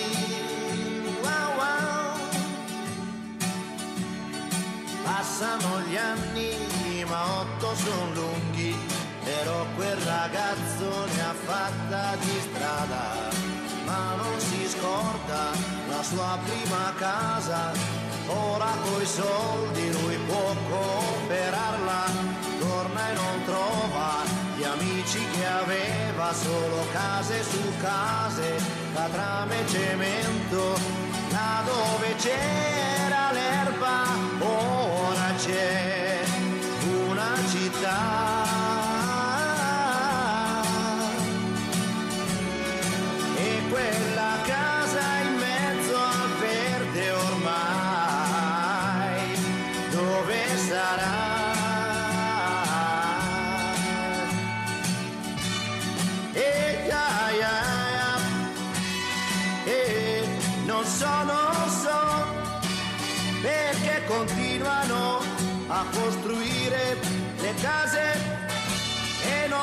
Lasciano l'erba, non lasciano l'erba, non lasciano l'erba, non lasciano l'erba e no, se andiamo avanti così, chissà come si farà.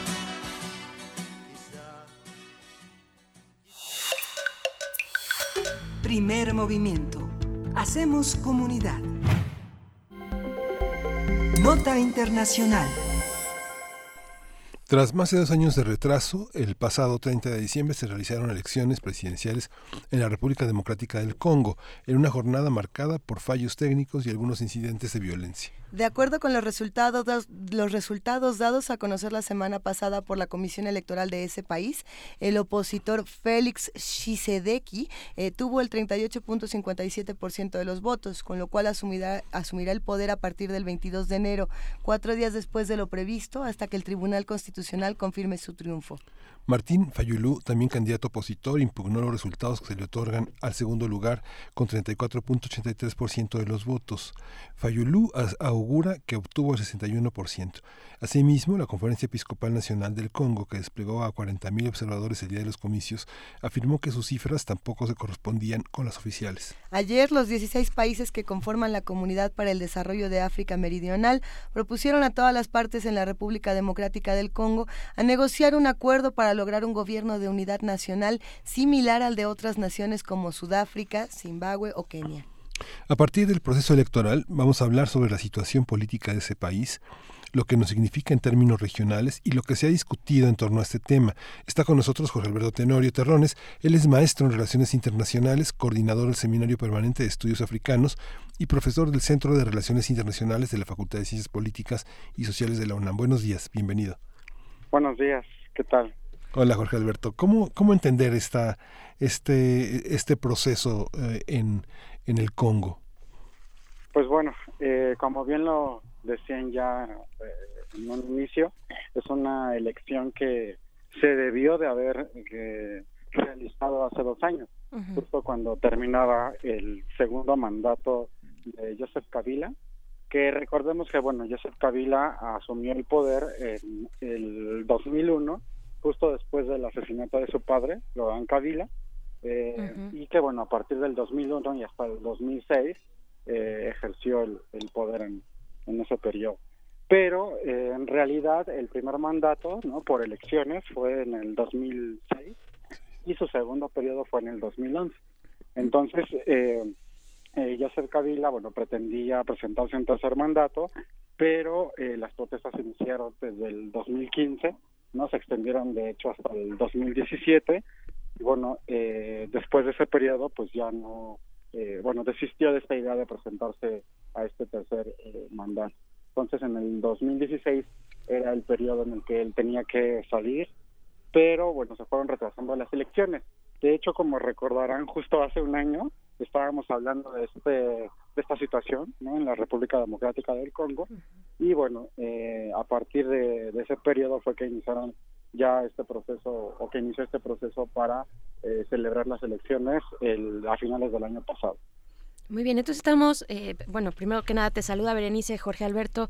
Eh, estamos hablando, bueno, de varias, eh, por lo menos lustros, varios lustros de gobierno de una sola familia, los Kabila, y llega la oposición, llega la oposición a ganar estas elecciones, unas elecciones pues que han sido pues señaladas también de algunas irregularidades, pero en lo general, ¿cómo está llegando la República Democrática del Congo a este punto, a este punto electoral? ¿Cuál es el contexto o, digamos también el proceso político y social en el que está inmerso el Congo en este momento. Eh, sí, buenos días, Berenice. Pues bueno, como bien lo mencionas, justo desde 1997 es que el padre de, del actual presidente asume el poder, ¿no? En 1997 y bueno, justo hasta este año es que eh, digamos, esta familia, entendido como la conocemos nosotros, una familia nuclear, es que ha gobernado la República Democrática del Congo. Eh, digamos, eh, esta situación también es eh, interesante porque justo la idea que han tenido los medios de comunicación internacionales, pero particularmente los de las ex metrópolis como Francia o como la propia Estados Unidos, ¿no? Aunque no sea una de las ex metrópolis, pero sobre todo Francia, en Europa, Italia, eh, y algunas otras eh, fuentes han mencionado que estas elecciones habían tenido muchas eh, cuestiones extrañas, ¿no? Y que quizás había cosas que resolver. ¿no? Este, este periodo postelectoral. Claro, y que lo diga Francia, pues colonia de Francia, ¿no? pues no exactamente. De Francia, pues es a lo que me refiero. no exactamente, digo, Francia tiene en el mundo francófono, eh, una eh, influencia pues evidentemente eh, muy clara. Sin embargo, recordemos que la República Democrática del Congo y en general lo que es el Congo, la zona del Congo, que incluye el, Congo Brazzaville, que está al lado de, hacia la costa atlántica, en la parte sur de suroccidental de, de la República Democrática del Congo, fue una ya no digamos colonia, sino fue una, un territorio privado del eh, rey Leopoldo II de Bélgica. Entonces, eh, si bien todavía eh, existen estos lazos con Bélgica, por ejemplo, el, presidente electo eh, Shisekedi estudió en, en, Bélgica y muchos otros políticos del Congo han estudiado en, en Bélgica, si bien esta eh, parte de África, este corazón de África, como muchos lo conocen, eh, tiene esta relación con Bélgica, pues evidentemente también Francia ha tenido mucho que ver en, los últimos años, no, sobre todo después de las de las independencias.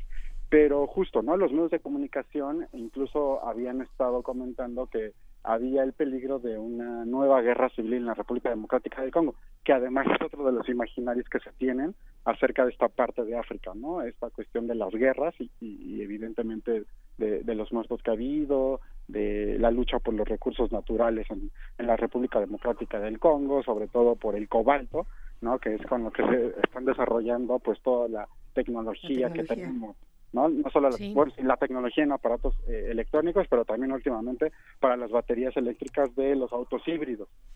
Entonces, en ese sentido, eh, esta era como una perspectiva un tanto catastrofista y pesimista de lo que iba a ser el proceso eh, a finales del año pasado.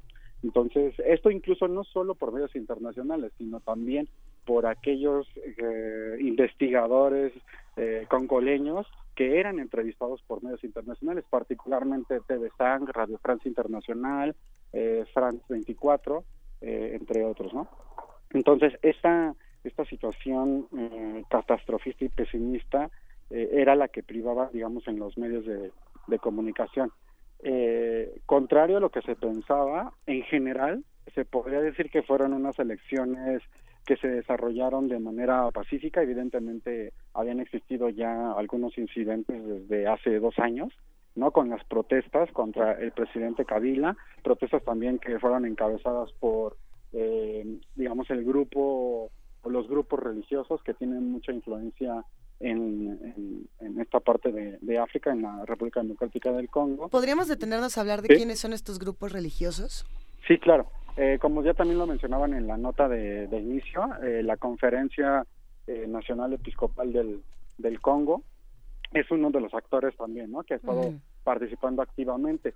como institución, eh, la Iglesia Católica, ¿no? incluso la Iglesia Protestante, tiene también eh, peso en, en, esta región. Y eso lo vemos en la diáspora de Congo, porque eh, muchas personas que son del Congo y que viajan o que, o que salen de este país es por motivos religiosos. ¿no? Incluso aquí en México tenemos gente que viene de, esta parte de África que son misioneros. ¿no? Entonces, eh, es una es un grupo eh, digamos que tiene eh, cierta influencia en esta parte en general también la parte religiosa en, África es muy importante no algunos investigadores han llegado a decir que los africanos son personas eminentemente religiosas entonces este grupo se había digamos se había manifestado en, en el periodo que ya hemos señalado a partir del 2016, pero que ahora, eh, de nueva cuenta, como lo dicen en la nota de inicio, es que salieron a, dar una conferencia de prensa indicando que los resultados que ellos tenían no correspondían con los resultados de la Comisión Electoral Nacional Independiente, que es la, eh, la CEN. ¿No? Entonces, hay este, un poco este enfrentamiento discursivo entre la CENI, que es la institución electoral, y esta conferencia episcopal de, del Congo. Eh, la cuestión es que eh, esta conferencia episcopal no menciona quién es el ganador y evidentemente eso crea un ambiente de, de sospechas ¿no? Eh, y de inestabilidad en ese sentido que de alguna u otra forma hasta ahora han sabido manejar eh, eh, las personas que fueron electas, en este caso el, el presidente electo eh, Shisekedi y su pareja, digamos su su compañero de fórmula que era Vital o que es Vital Camerge también. Claro, ¿cómo se está ahora que pues ya mencionas estos nombres, los nombres de la oposición, cómo se está cómo se configuró esta oposición en la República Democrática del, del Congo, eh, pues al frente de, este personaje que es Shisekedi, cómo cómo fue este caminar político, digamos? Sí, eh, eso también es algo interesante porque eh, se dice o se habla de oposición y de, eh, digamos, candidatos oficialistas. Sin embargo, eh, bueno, no es algo exclusivo de, del Congo. las, los actores políticos se han movido de, de, un lado a otro, ¿no? En este caso, pues recordar que el actual presidente electo es hijo de Etienne Tshisekedi, que participó en gobiernos anteriores. Entonces, Félix Tshisekedi, que es el hijo de, de Etienne, eh, asumió, digamos, después de la muerte de su padre en el 2017, asumió el, el liderazgo ¿no? de esta unión, eh, digamos, eh, democrática por el Congo. Entonces, a partir de, de ese momento, él junto con otros, por ejemplo, el otro candidato que era Martín Fayulu, también, digamos, de la parte oeste de la República Democrática del Congo, son calificados como, o fueron calificados como la parte opositora al gobierno de, de, Kabila, porque un tercer candidato era, eh, o fue Emanuel eh, Chavardis, eh, ahorita no recuerdo bien el, el apellido, Shadari, perdón, Emanuel Shadari, que era, digamos, el que era reconocido como el candidato oficialista o el del fin de, de, de Joseph Kabila, ¿no? Entonces, eh, hay que tener en cuenta que que digamos que los actores políticos también se mueven, ¿no? O que participaban en algún momento en, gobiernos anteriores, pero que por diferencias políticas o, por ejemplo, en el caso del padre del actual presidente electo, eh, fue perseguido durante mucho tiempo por haber denunciado actos de corrupción en, digamos, durante los gobiernos anteriores. Entonces, eran si bien estos eran los tres candidatos más visibles, ¿no? Eh, que fue el presidente electo, Fayulu, el candidato de la, eh, digamos, de, de oposición también, que eh, es el que está de alguna manera impugnando la, la elección, diciendo que, bueno, que eh, él, él, la ganó, que obtuvo la mayoría de los votos y que incluso amenazó con tomar las instalaciones de la Corte Constitucional eh, y, y Emanuel Shadari, eh, si bien estos eran los tres candidatos más visibles, existieron alrededor de 20, 21 candidatos en la solo en la contienda presidencial, sin hablar de los cientos eh, de candidatos que existían para la Asamblea Nacional y para la, las provincias, ¿no? que eran, digamos, tres elecciones las que se desarrollaron en, en, el Congo, que también tienen una característica particular, que fueron digamos, el voto se emitió mediante estas máquinas electrónicas que emitían una, una papeleta, ¿no? Y que también fue otro tema que, que, que, estuvo en, la, en el debate. Claro, que había alguna irregularidad, ¿no? Con estas máquinas de votación. Sí, así es. Sí, y que de hecho estuvieron probando, que se estuvieron preguntando si eh, la cantidad de máquinas era suficiente o si esto no era motivo para generar eh, algún tipo de fraude. Entonces, en realidad sí fue algo, eh, digamos, que estuvo en el, en el centro del debate en estas elecciones y que al final salió bien. ¿no? En, general, la elección se desarrolló de, de, forma pacífica y, bueno, eh, eh, digamos, evidentemente hay ciertas dificultades en el ámbito territorial, ¿no? Porque la República Democrática del Congo es uno de los territorios más extensos, eh, junto con Argelia, de, de África, eh, ocuparía, digamos, eh, casi la totalidad de lo que es la Europa occidental eh, continental.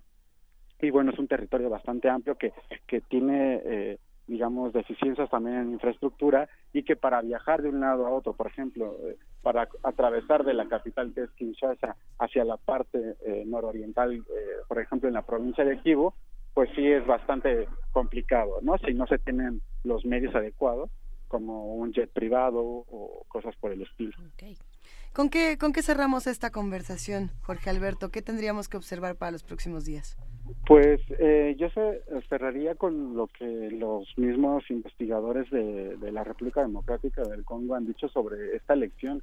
Recordar que es la primera vez que en el Congo se desarrolla o que hay una transición política pacífica, que el digamos que el presidente electo recibirá el gobierno del presidente eh, saliente, ¿no? Y que aún está vivo, que las elecciones, eh, a pesar de todo, se, se, desarrollaron de la mejor forma y que es una sociología electoral bastante compleja, no solo por el territorio, sino también por la forma en la que vota la gente, ¿no?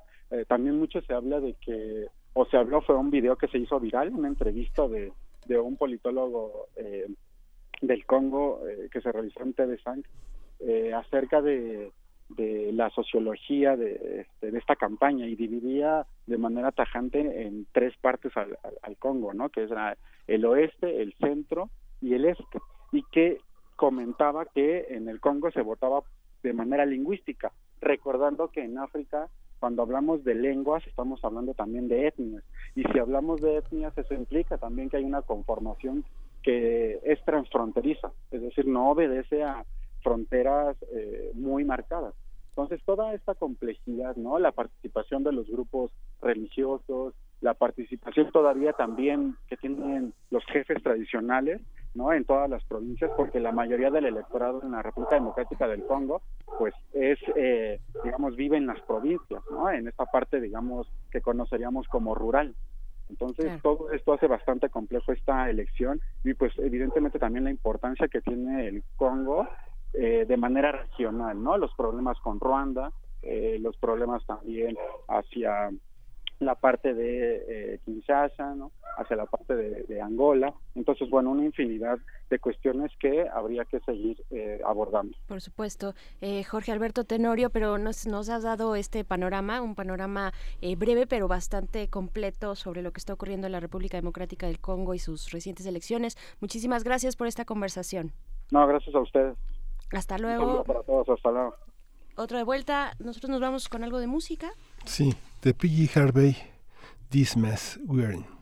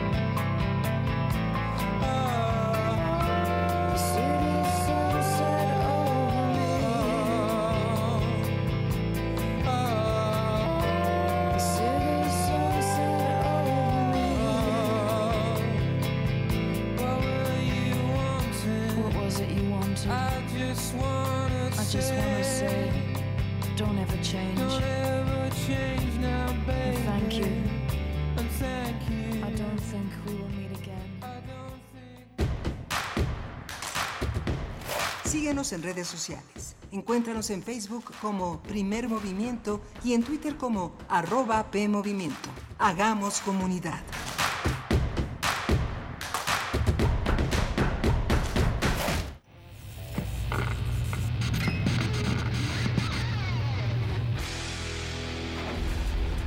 Por cortesía de cuando el rock dominaba el mundo, un minuto de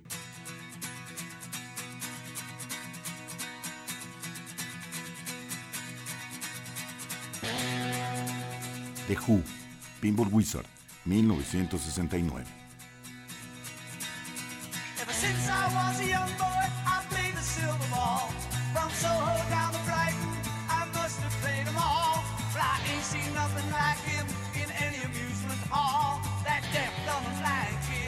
Sure plays a mean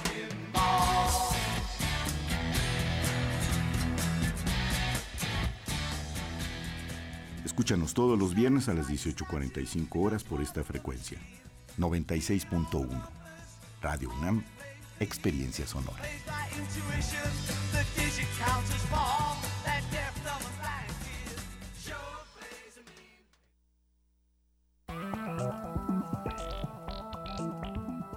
El PRD propuso bajar el impuesto a la gasolina para acabar con los gasolinazos. Morena, que es mayoría en el Congreso, votó no a nuestra propuesta.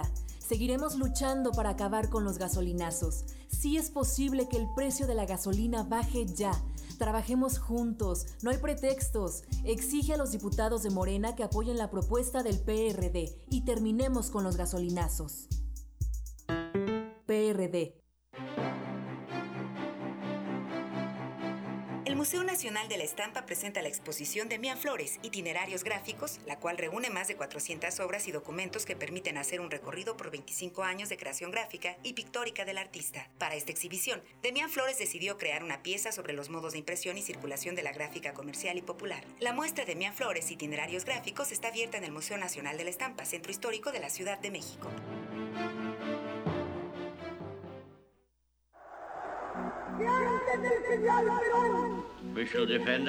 La voz lo dice todo.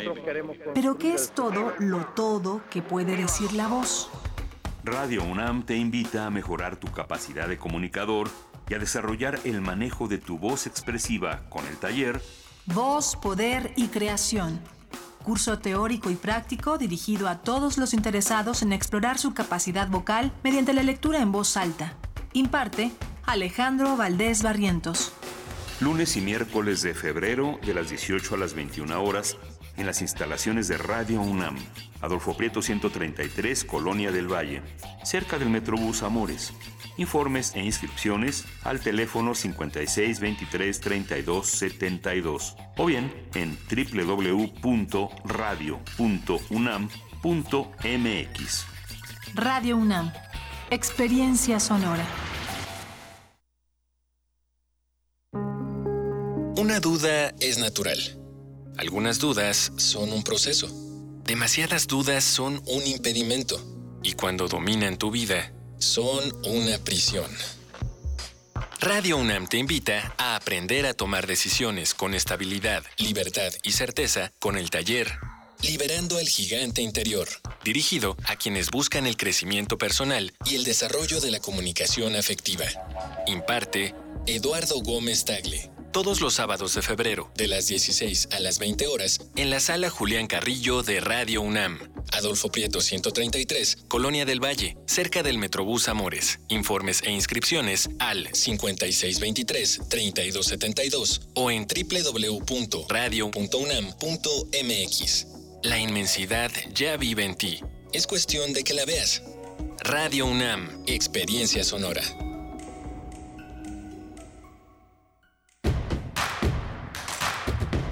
Encuentra la música de primer movimiento día a día en el Spotify de Radio UNAM y agréganos a tus favoritos.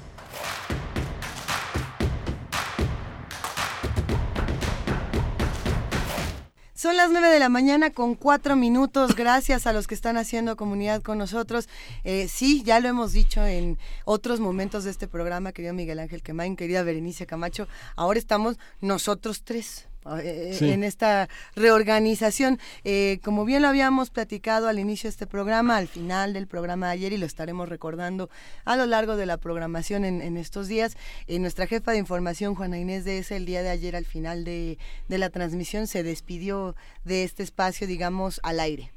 Sí, y bueno, se despide, pero bueno, va a estar con nosotros todo el mes de enero y no eh, va a estar intermitentemente en los micrófonos, pero bueno, este Aquí Otras estamos. empresas Aquí le esperan y le deparan en el futuro y estamos muy contentos, contentas por ello, eh, con nuestra querida Juana Inés de esa y pues yo también muy agradecida de estar aquí colaborando con ustedes y sobre todo en contacto con la audiencia, que es una audiencia muy querida, muy cercana eh, entre, entre ellos mismos, entre ustedes mismos allá afuera, lo cual nos da eh, pues muchísimo gusto de haber sido y de seguir siendo, ¿no? Como esa amalgama y ese engrane para generar comunidad, efectivamente. Efectivamente, querida Berenice Camacho, saludamos a todos los que hacen comunidad con nosotros, a los que ya nos escriben y que nos hacen preguntas sobre lo que hemos discutido en estas mesas, sobre Juana Inés, sobre eh, si va a haber o no regalos, si hay llamada. A ver, Miguel Ángel Gemirán, Pablo Extinto, les mandamos abrazo al Inconforme, Andrea González, Alfredo Chávez, eh, ¿quién más? Al Zarco, a la Meme. Y que Tecuani está por ahí también. Sí, el Ike Tecuani. que- ay, Es que es el, el Zarco es Ike Tecuani, ¿verdad? O ya le estoy contestando. Ah, sí, sí, es arroba. Iketecuani, el zarco. Al refrancito también le mandamos un abrazo. Diogenito. Diogeni- Diógenes ya nos escribió. ¿Dónde está? Está por ahí. Él, eh, sí, sí, sí, por ahí también estuvo, no sé exactamente cuál fue su comentario, pero ahí está, eh, Mayra Elizondo, ya la decías, bueno, en fin, toda la comunidad. Para todos va un gran abrazo y un poco de poesía necesaria. Primer movimiento. Hacemos comunidad. Es hora de poesía necesaria. Desde hace 45 años va y viene Salvador Novo. Desde 1974 se fue por primera vez y por primera vez regresó. Eh, regresa con un poema que es eh, de 1933, que es de un libro, su segundo libro de poesía, uno de los libros más potentes en la literatura mexicana del siglo XX, que es Nuevo Amor. Vamos a leer un fragmento porque es un poema bastante extenso. Este poema lo recogió Carlos Monsiváis en la, el material de lectura número 155 que edita la Dirección de Literatura de la UNAM.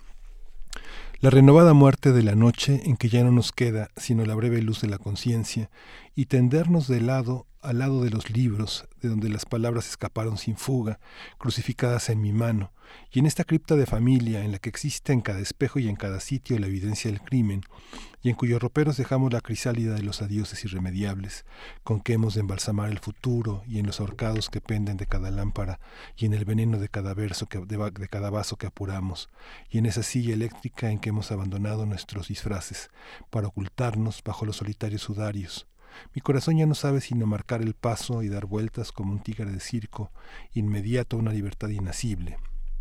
Todos hemos ido llegando a nuestras tumbas a buena hora, a la hora de vida, en ambulancias de cómodo precio o bien de suicidio natural y premeditado. Y yo no puedo seguir trazando un escenario perfecto en que la luna habría de jugar un papel importante, porque en estos momentos hay trenes por encima de toda la Tierra que lanzan unos dolorosos suspiros y que parten, y la luna no tiene nada que ver con las breves luciérnagas que nos vigilan, desde un azul cercano y desconocido, lleno de estrellas políglotas e innumerables. Tú, yo mismo, seco como un viento derrotado, que no pudo, sino muy bien brevemente, sostener en sus brazos una hoja que arrancó de los árboles. ¿Cómo será posible que nada te conmueva, que no haya lluvia que te estruje ni sol que rinda tu fatiga? Ser una transparencia sin objeto sobre los lagos limpios de tus miradas, oh tempestad, diluvio de hace ya mucho tiempo. Si desde entonces busco tu imagen que era solamente mía, si en mis manos estériles ahogué la última gota de tu sangre y mi lágrima, y si fue entonces indiferente el mundo infinito el desierto y cada nueva noche musgo para el recuerdo de tu abrazo, ¿cómo en el nuevo día tendré sino tu aliento, sino tus brazos impalpables entre los míos? Lloro como una madre que ha reemplazado al hijo único muerto.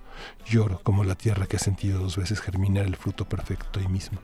Lloro porque eres tú para mi duelo y yo te pertenezco en el pasado. Vamos a escuchar a Van Morrison con esta, eh, con esta apertura de Back on Top. Learned my lesson and I had my fill. Learned it all in vain. Went through it all again. Now I'm back on the top again. Always driving, always climbing way beyond my will. Same old sensation, isolation at the top of the bill. Always seeming like I'm moving, but I'm really going slow. What do you do when you get to the top and there's nowhere to go? Well, just how you get there will be anybody's guess. With all the so-called trappings of success, left all the deadbeats on the top of the hill. They're too busy raising Cain. I'm uh-huh. back on the street again. I'm back on the top again.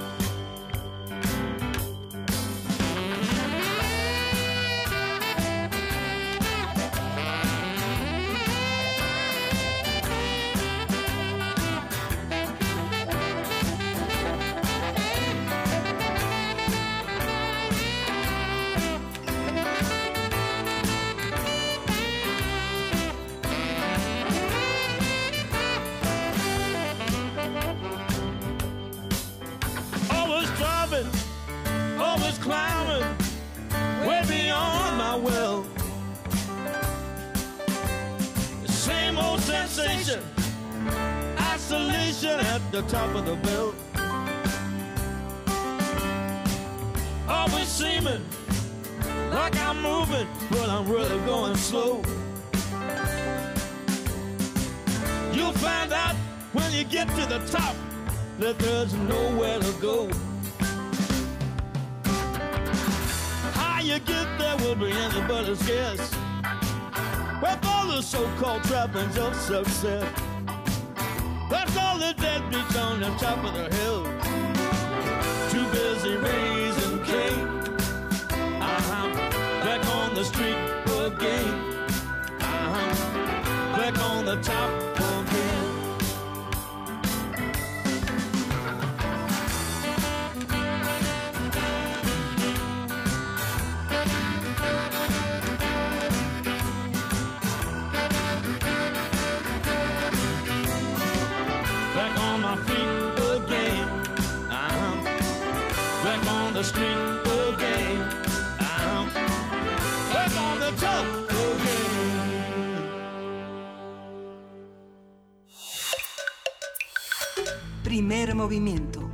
Hacemos comunidad. La mesa del día.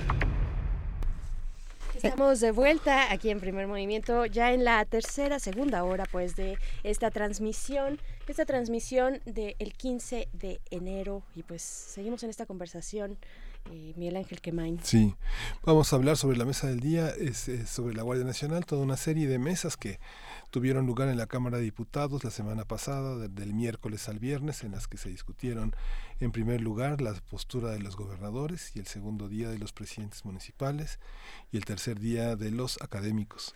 Sí, lo haremos en un momento más. Eh, vamos a estar platicando, como ya lo saben, con Alejandro Madrazo, que es profesor del CIDE y que estuvo hace algunos días en esta cabina explicándonos paso a paso qué era lo que teníamos que atender de todas estas discusiones.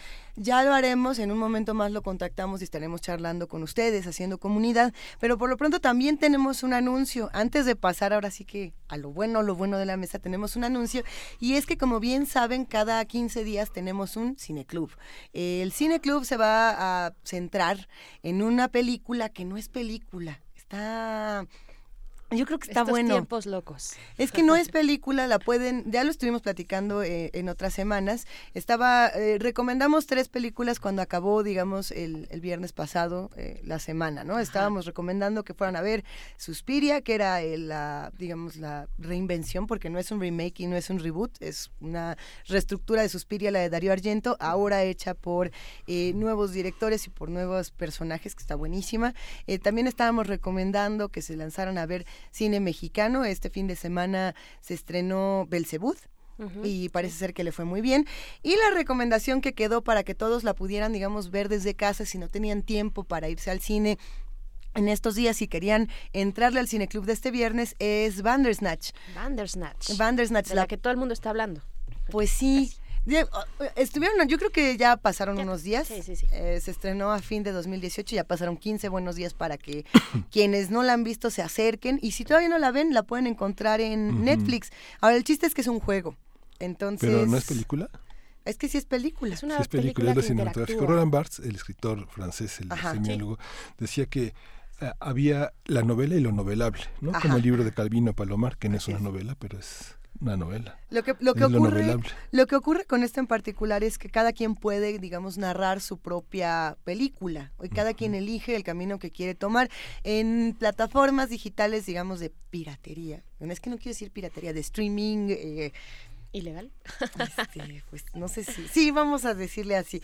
Eh, en estas plataformas de streaming uno puede ver Bandersnatch, pero la puede ver, digamos, completita, sin poder elegir. Eh, alguien dijo, pues yo la voy a grabar como yo la entendí y así se las voy a poner. Ah, qué interesante, eso no lo sabía, porque sí es un elemento muy importante que el, eh, pues aquel que la está viendo eh, tenga la decisión de ciertas cuestiones que se van dando a lo largo de la película, ¿no? Entonces estaría interesante también ver esta parte que se da en los streamings. Si, al- si alguien eligió por ti, eh, ¿qué, pasaría? ¿no? ¿Qué pasaría? Entonces, está la opción de que la vean en, en Netflix, que la vean en sus teléfonos inteligentes, en sus eh, tabletas, y si no, en, en su televisión inteligente. No todas pueden eh, verlo, digamos, no todas tienen el formato para que se pueda jugar, pero la gran mayoría sí lo tiene. Ya estuvimos revisando, la gran mayoría sí se puede, sí, sí hay posibilidad de juego, así que jueguenla. Y, y el viernes la platicamos a ver qué les parece. Charlie Brooker es el, el escritor que es el que se ha encargado de escribir eh, y de crear todo este universo de Black Mirror, que es eh, la ciencia ficción, eh, el futuro. eh, algunos dirían que es distopía, otros dirían que es utopía, ¿no? Los que son amantes de la tecnología y de lo que puede producir, digamos, el, el avance tecnológico, pensarían que es una utopía. Los que piensan que esto es un riesgo y un verdadero peligro para el humano, Sí. pensarían que es una distopía. Está, está novedosa como la, la, la novela que publicó en 1963 Cortázar, con el nombre de Rayuela. Se parece, Sí, fíjate es que, que- sí, es que ¿no? sí, ajá. Sí. Sí, no, porque en Rayuela eh, hay, digamos, permutaciones. Tú puedes elegir hacia dónde te vas, Sí. pero realmente juegas y, y el libro un- de un- en cierta medida elige por ti o con las reglas que tiene, digamos, el libro como tal. Aquí solamente tienes dos selecciones, por eso lo digo, porque se parece, Sí, pero no es Eso igual. ya lo hizo la literatura, digamos, sí. ¿no? En- digo, es más en- compleja Rayuela, pero es un ejercicio muy interesante y vale la pena, vale la pena verlo. hay muchos temas de ¿Te gusta, actualidad. ¿Te gusta más Rayola que Bandersnatch? A mí sí. más bien, ¿ya, ya viste Claro que Bandersnatch? ¿Ya, ¿Ya la viste? Ya, ya la vi. ¿Y te ya gustó? la vi. Sí, me gustó mucho. Sí, me sí. mucho. Es muy- Es muy interesante el tema. Es interesante, sin duda, para los que quieran consultarla, lo pueden encontrar en Netflix para que podamos todos eh, crear este, este nuevo universo de permutaciones en primer movimiento. Y bueno, eh, también queda como esta eh, sugerencia que se acerquen a todo el tema que hay alrededor, porque, por ejemplo, ya hay una demanda millonaria por parte de la editorial que tiene registrado el, el concepto Elige tu propia aventura.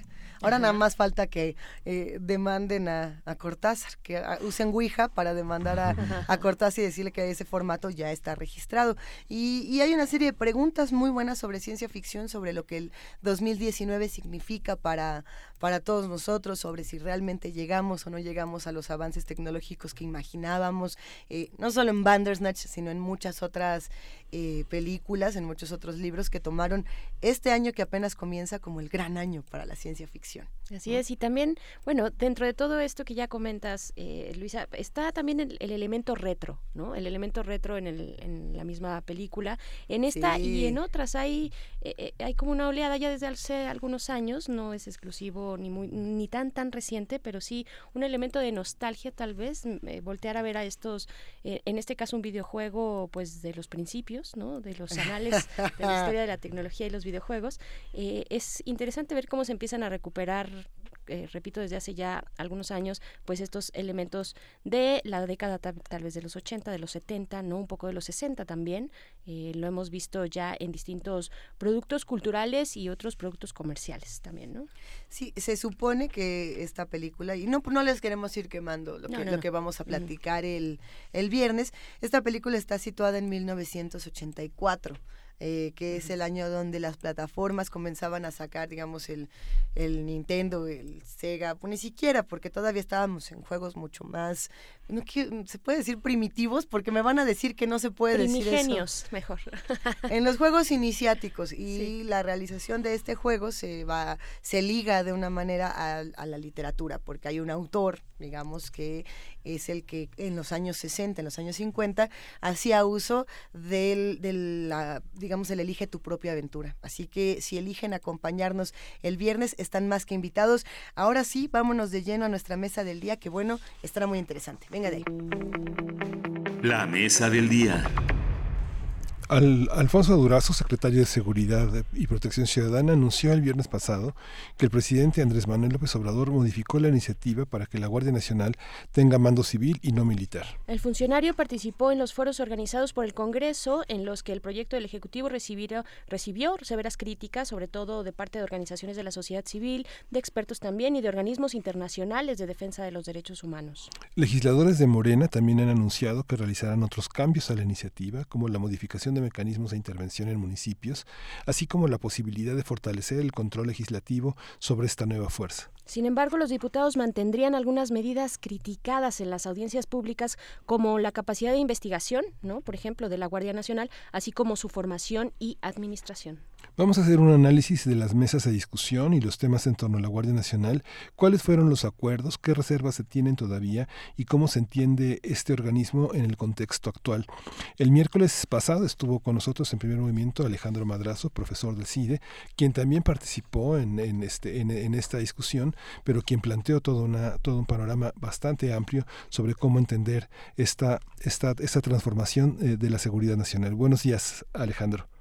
Buenos días, ¿qué tal? Eh, A ti, a tu auditorio. Hola, ¿qué tal? ¿Qué tal, Alejandro? Pues primero preguntarte de tu experiencia, ¿no? De la experiencia de estos foros. Estuviste por allá el jueves, estuvimos viendo la transmisión eh, de compañeros tuyos, también académicos y especialistas. ¿Qué decir en este primer balance de tu participación allá?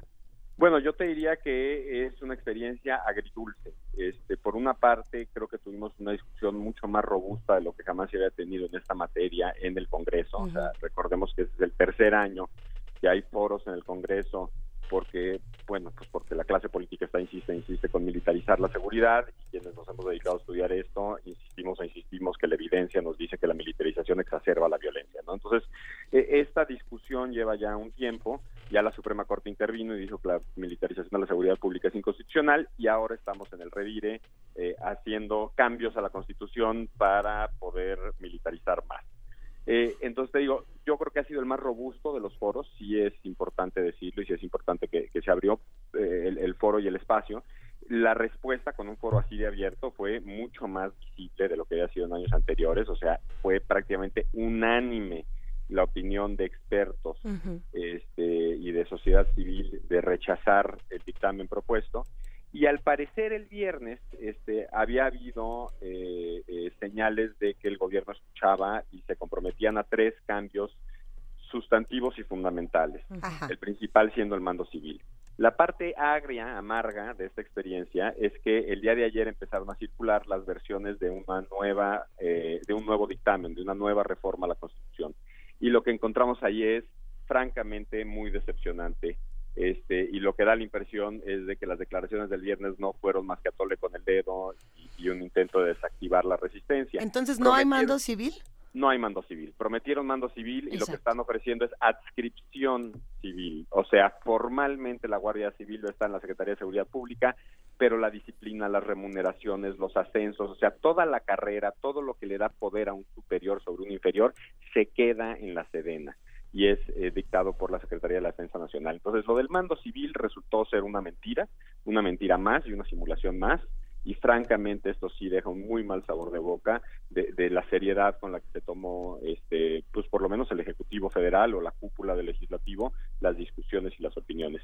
Por otra parte, este, se había, se había eh, prometido eh, no solo el, el, mando civil, sino también atemperar los las muy agresivas medidas que se establecían desde la Federación para intervenir policías estatales y municipales.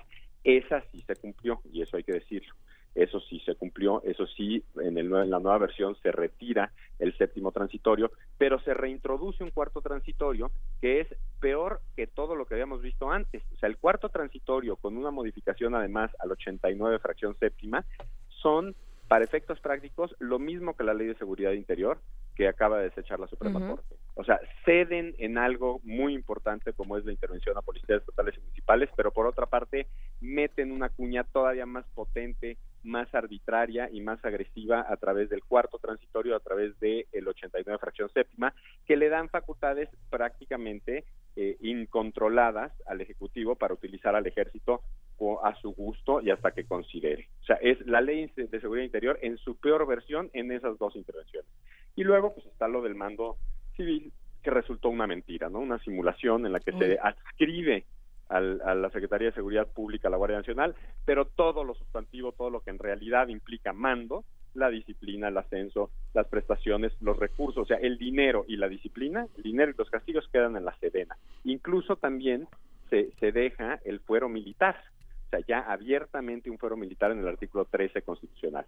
Entonces, francamente, pues es esto una simulación, este, o resultó ser las declaraciones del viernes una simulación. Alejandro, te voy a hacer una pregunta que está, que es una pregunta loca, ¿no? Si esta legalidad hubiera sido en el 68, ¿qué hubiera pasado? ¿Cómo se hubiera leído el 68 si esta manera de concebir la guardia y su legitimidad hubieran tenido lugar entonces? No, bueno, yo creo que con estas facultades, a ver, déjate la pongo así, y lo he dicho en otras ocasiones, esta constitución no la tuvo ni Santana, este, o sea, el régimen priista no tuvo nunca facultades así de amplias para reprimir como las que están a punto de ser aprobadas. Y sí es muy, muy peligroso, y sí es muy preocupante, y el 68 hubiera sido pues una masacre eh, eh, mucho más amplia, creo yo, si el presidente hubiera contado con las facultades y el uso discrecional que se le están dando a través del cuarto transitorio y del 89 fracción séptima en, eh, la, en la propuesta de ahora. ¿Y hubiera sido legal? ¿Y hubiera sido legal? A ver, lo que lo que pasa es que esta reforma va a ser cualquier cosa legal, ¿no? O sea, lo que están haciendo es decidiendo legalizar cualquier barbaridad y eso sí es muy grave.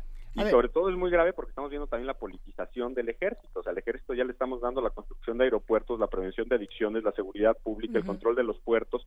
Terrible. Es de verdad un proceso de militarización muy, muy profundo. A ver, para los que a, lo mejor todavía no estén del todo claros de, de, por qué se están tomando este tipo de decisiones, eh, trasladándolo de nuevo, de vuelta al 2019, ¿qué es lo que lleva al, al gobierno de Andrés Manuel López Obrador a tomar una decisión como esta o a proponer algo así? Eh, cuáles son las razones que tiene como para decir que esto es correcto. Yo francamente no lo entiendo porque no exponen razones y no exponen evidencia. Dicen que ahora dicen que el ejército es necesario cuando toda la evidencia lo que nos dice es que precisamente fue el ejército quien provocó toda esta epidemia de violencia. O sea, la decisión de Felipe Calderón de militarizar es lo que destruyó las capacidades de seguridad de las ciudades y de las comunidades este, a lo largo de pues, su sexenio y el sexenio de Enrique Peña Nieto. Hoy nos dicen, no, lo que pasa es que ahora está un hombre honesto. Bueno, pues este, si diseñamos la constitución para un hombre honesto, ahora sí que, que Dios nos haga recompensados el día que llegue un hombre deshonesto, porque el problema es que la constitución se queda una vez que una vez que se va este, el, el jefe del ejecutivo. Entonces no dan razones, no soportan evidencia, lo único que dicen es que se necesita, se necesita, se necesita, y yo francamente creo que lo que está ocurriendo es un chantaje abierto del ejército al Ejecutivo Federal en el que el Ejecutivo Federal está cediendo. O sea, las declaraciones de Duraz en diciembre fueron muy elocuentes. Él dijo, si no se aprueba esta reforma, el ejército se va a sus cuarteles. Y eso es un chantaje. Y yo creo que ese es un chantaje en el que el secretario simplemente está replicando el chantaje que ellos recibieron por parte del ejército. No me lo explico de otra forma porque la evidencia dice con mucha claridad que lo que están proponiendo es una continuidad con el calderonato, una continuidad con la estrategia de Enrique Peña y si hay continuidad pues van a ver los mismos resultados. Claro, Alejandro, hacia allá... Ajá. Hacia allá quería yo llevar también esto. ¿Qué, qué está pasando? Eh, frente a nuestros ojos hay una pugna, finalmente hay poder y recursos encausados en esta... Muchísimo poder y muchísimos recursos, pues, ¿no? Hay que hacer el, énfasis. Hay una pugna ahí interna de poder. ¿Por qué esto no termina de desahogarse, aún con esfuerzos eh, intermedios como el foro eh, al que tú pudiste asistir? ¿Por qué insisten en esto? En no yo creo, a ver, pues porque cuando uno empieza un proceso de militarización es muy difícil revertirlo. O sea, los, los, el incremento presupuestal de la Secretaría de la Defensa Nacional ha sido estrato, eh, eh, estrepitoso, pero no solo eso, se están llevando también los recursos de los municipios y los estados. O sea, el problema, la razón por la cual no tenemos policías en muchos lugares en el país es porque el dinero que tendría que haber ido para mejorar las policías lo estamos invirtiendo en pagarle sobresueldos a los militares para que hagan trabajo de policía. Entonces, al final del día, pues eh, con dinero baila el perro, es muchísimo dinero, es, son muchísimos los intereses que se han acumulado a lo largo de 12 años y lo que a mí me indica que un gobierno con la legitimidad democrática como el de eh, como el de Andrés Manuel López Obrador esté cediendo en una forma tan burda ante las presiones del ejército es que la militarización de este país es mucho más profunda de lo que aparenta. Lo que Enrique Peña y sobre todo Felipe Calderón dejaron correr durante sus sexenios, al parecer ya es irreversible. Ni siquiera con 30 millones de votos y un respaldo unánime de la Suprema Corte de Justicia, habiendo propuesto durante la elección que iba a desmilitarizar, que iba a regresar a los eh, militares a los cuarteles y que y nos ofrecía abrazos y no balazos, ni siquiera con las condiciones que tiene ahorita se atreve a enfrentarse a los militares. Yo lo que creo es que estamos ya de facto ante un régimen cívico-militar y que esta reforma lo único que está haciendo es reconocerlo formalmente en la Constitución. Y la última, la última defensa que tenemos pues es precisamente la representación en el legislativo y lo que vimos o lo que estamos viendo con el dictamen que propusieron ayer es que no están dispuestos a hacerlo. Que el anuncio del viernes de mando civil que parecía ya eh, permitirnos esquivar la bala de la militarización plena, pues era una mentira, era una forma de desactivar la crítica y la resistencia. Existen voces, eh, justamente Alejandro, que, dirían ante esto, eh, bueno, ¿y qué otras opciones hay? Ahora sí que es esta la única opción que se tiene, porque parece que hay dos digamos, dos discusiones que son completamente distintas. Por un lado está la de la militarización y por otro lado está la de construcción de paz. Pero la de construcción de paz no tiene nada que ver con la de militarización, ¿o sí? No, ¿Cómo se unen estas discusiones? Necesitas desmilitarizar para construir la paz. Mientras tengas al país militarizado hasta los dientes, no vas a poder construir paz y no vas a poder atenuar la crisis de seguridad que tenemos. O sea, yo lo que te diría es que tenemos, por una parte, este, alternativas muy claras. La alternativa importante es la construcción de policías a nivel municipal y a nivel estatal, y eso es una solución permanente, sustentable, pero que tarda tiempo. Entonces lo que argumentan es, que no hay tiempo, claro, nos vienen diciendo es que no hay tiempo desde hace 12 años y mientras tanto han dejado correr el, el proceso de degradación de las policías. Pero vamos, suponiendo que no hubiera tiempo, también si consideran que la emergencia es tal, o sea, suponiendo que están convencidos que el ejército va a dar solución, que yo no lo creo porque la evidencia nos indica lo contrario, pero suponiendo que ellos lo están haciendo de buena fe porque creen que la militarización es lo que se necesita para pacificar el país, entonces la Constitución ya prevé mecanismos para estas excepciones. Y el mecanismo es el artículo 29 constitucional que lo que nos dice es, bueno, pues puede suspender una parte de la Constitución, como lo es la prohibición constitucional de que los militares hagan seguridad pública, para poder enfrentar una crisis. Bueno, pues lo que no entiendo y no me pueden explicar y no dan una sola razón es por qué no, en vez de tergiversar todo el sistema constitucional, destruir el sistema de división de poderes y de federalismo, ¿por qué no mejor activan el 29 y temporalmente utilizan al ejército, pero con la debida supervisión política y la debida supervisión legislativa?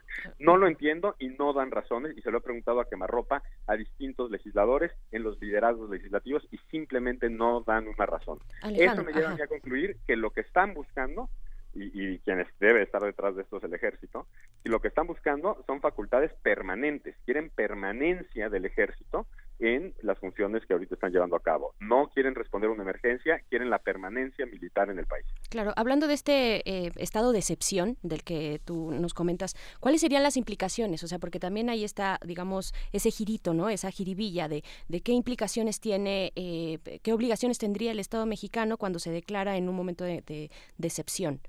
Bueno, lo primero, la primera implicación es que estaría cumpliendo con la Constitución en vez de violándola o deformando.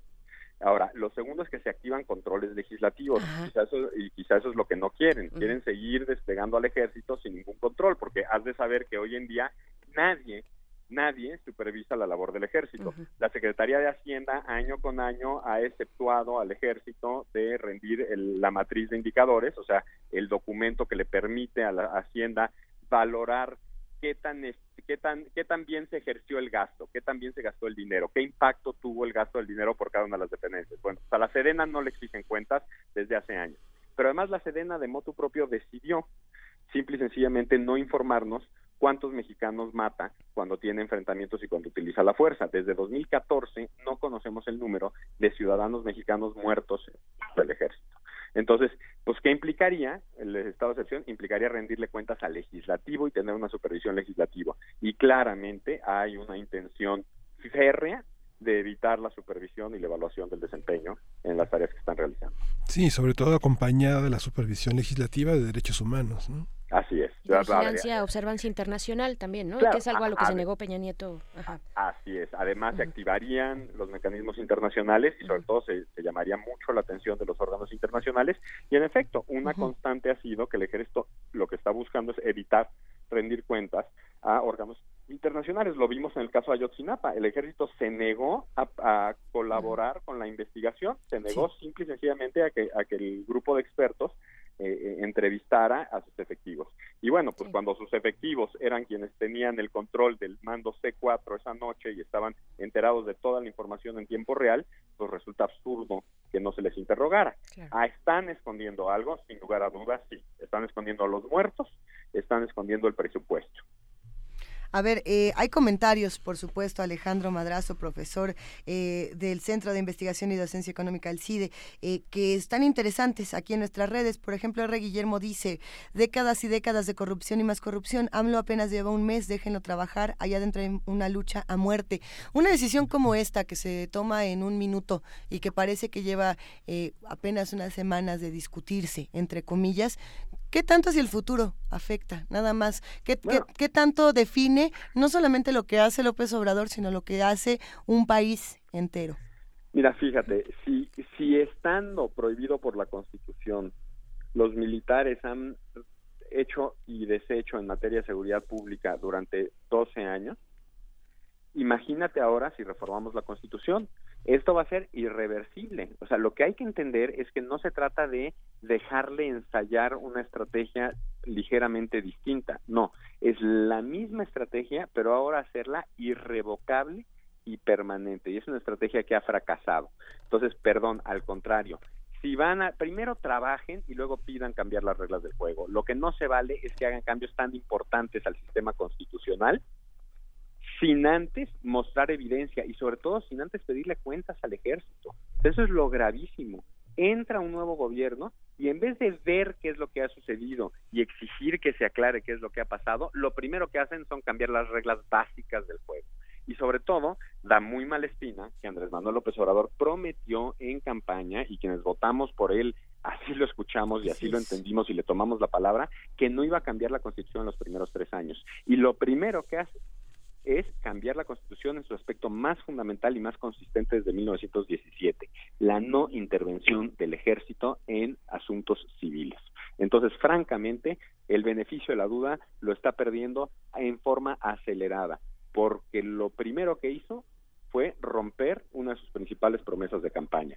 AMLO nos mintió o bien está cediendo ante presiones del ejército cuando es su obligación defender la Constitución, no entregarla como botón, como moneda de cambio. No, no es gravísimo, es gravísimo. Son las, las Fuerzas Armadas eh, de las que estamos hablando en ese país. Alejandro Madrazo, ¿cuáles son, cuáles son los otros, digamos, si, si cambiáramos de paradigma eh, distinto al que ya hemos venido, se ha venido desarrollando tristemente en este país de, la militarización, si viéramos hacia otro paradigma, hacia, lo, eh, digamos, enfocado a lo civil, ¿quiénes son los otros actores públicos que deberían estar tomándose en cuenta?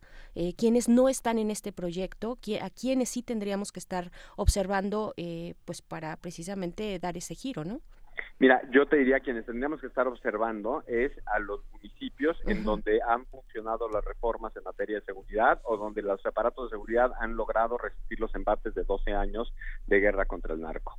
O sea, municipios municipios capitales como Chihuahua, Mérida, Morelia o Aguascalientes, estados enteros como Aguascalientes o Yucatán o municipios tan conflictivos como Ciudad Nezahualcóyotl tienen historias muy exitosas de este, reforma en materia de seguridad o bien de instituciones sólidas que han tenido continuidad en su solidez en materia de seguridad.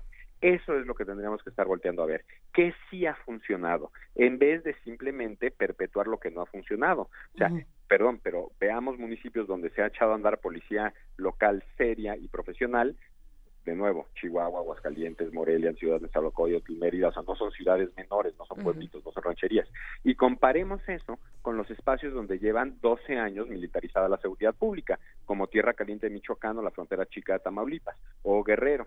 Perdón, pero francamente uno tendría que, ante la evidencia, ceder tantito y por lo menos permitir que los municipios hagan trabajo y ayudar a replicar esos ejemplos no destruir esos esfuerzos municipales y estatales a través de una militarización más profunda y anclada en la Constitución.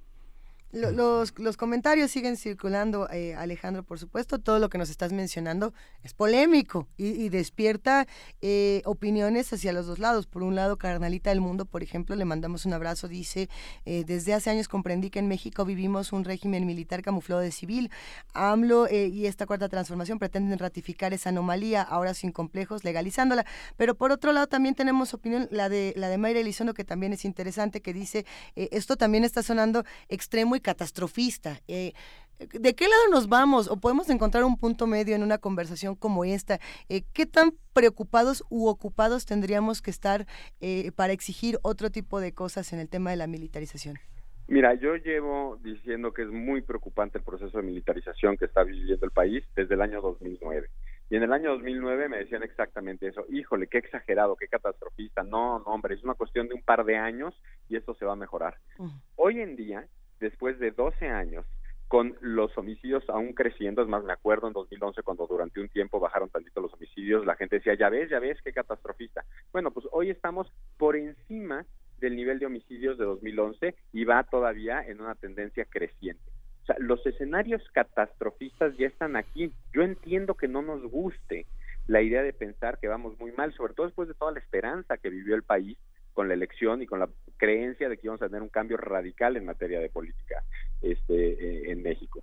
Pero la verdad de las cosas es que el cambio no ha sido tal, ha sido mucho más continuidad que cambio, y la verdad de las cosas es que, que, la situación en materia de seguridad sigue empeorando y nuestros derechos constitucionales siguen siendo mermados. O sea, cuando alguien, lo que pasa es que apenas la gente a veces está dando cuenta de la crisis desde hace un par de años para acá, pero quienes hemos estudiado este proceso y vemos los datos y sobre todo la evolución legislativa desde 2002 hasta la fecha, incluso desde 1996 hasta la fecha, lo que tú es una consistente degradación de las garantías constitucionales de los ciudadanos, de los controles al poder político y una constante eh, expansión de las facultades del ejército. El proceso de militarización está muy avanzado. Ahora es cuando ser catastrofistas, ahora es cuando alarmarnos y ahora es cuando ponerle freno a este proceso y evaluarlo. Ese es lo más grave. Ni siquiera están dispuestos a evaluar antes de legislar.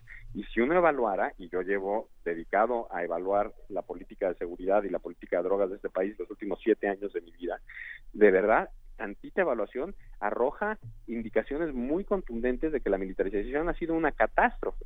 Lo que tenemos que hacer es construir seguridad desde el espacio local y profesionalizar a las policías, a la vez que este también tenemos que tener una regulación mucho más razonable, por ejemplo, en materia de drogas, o sea, andar con, correteando eh, este, drogas por todo el país cuando cuando no hay un problema de salud importante en materia de drogas es absurdo. O sea, sí hay alternativas y las alternativas son muy evidentes cuando uno estudia tantito la política que ha venido eh, implementándose. El problema es que lejos de ver la evidencia y lejos de estudiarla tantito, para los políticos es muy fácil porque es muy popular decir yo muy macho, hecho mano dura, este, vamos a lanzar al ejército, aquí no cederemos ante, nosotros vamos a, perdón, todo esa bravuconería no nos ha llevado a ninguna parte. Hay que tener inteligencia, no bravuconería para enfrentar un problema de la magnitud que estamos enfrentando.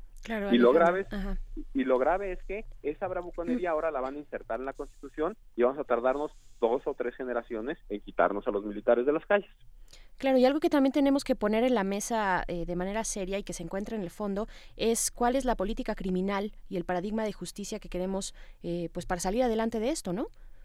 Pues es que no hay política criminal, hay una política de mano dura y mano dura y mano dura y mano dura y no funciona. Se llama populismo punitivo. Fíjate, en 2008 gracias al esfuerzo de expertos que habían estudiado esto, se logró restringir desde la Constitución el abuso que había de la prisión preventiva en nuestro país. Como 40% de la población carcelaria está en prisión preventiva, o sea, no está sentenciada, no se han ofrecido pruebas de que sea culpable y muchas veces los procesos duran años. Bueno, se restringió el uso de la prisión preventiva. Junto con la Guardia Nacional el día de mañana van a someter a votación una expansión enorme del uso de la prisión preventiva. De verdad, es yo creo que es por una parte flojera por una parte temor a meterse en un tema que es bastante este escabroso y por otra parte falta de imaginación. Pero los políticos llegan y quieren pretender que están haciendo algo sin antes entender qué es lo que deben de hacer. Y una camada tras otra de la clase política va y hace lo mismo. Nomás está en el poder, se, se, se lanza por la muy popular y muy punitiva este, idea de que mano dura va a ser mejor. Y la verdad es que la evidencia nos dice todo lo contrario. Es inteligencia, no este, violencia, lo que nos va a traer seguridad.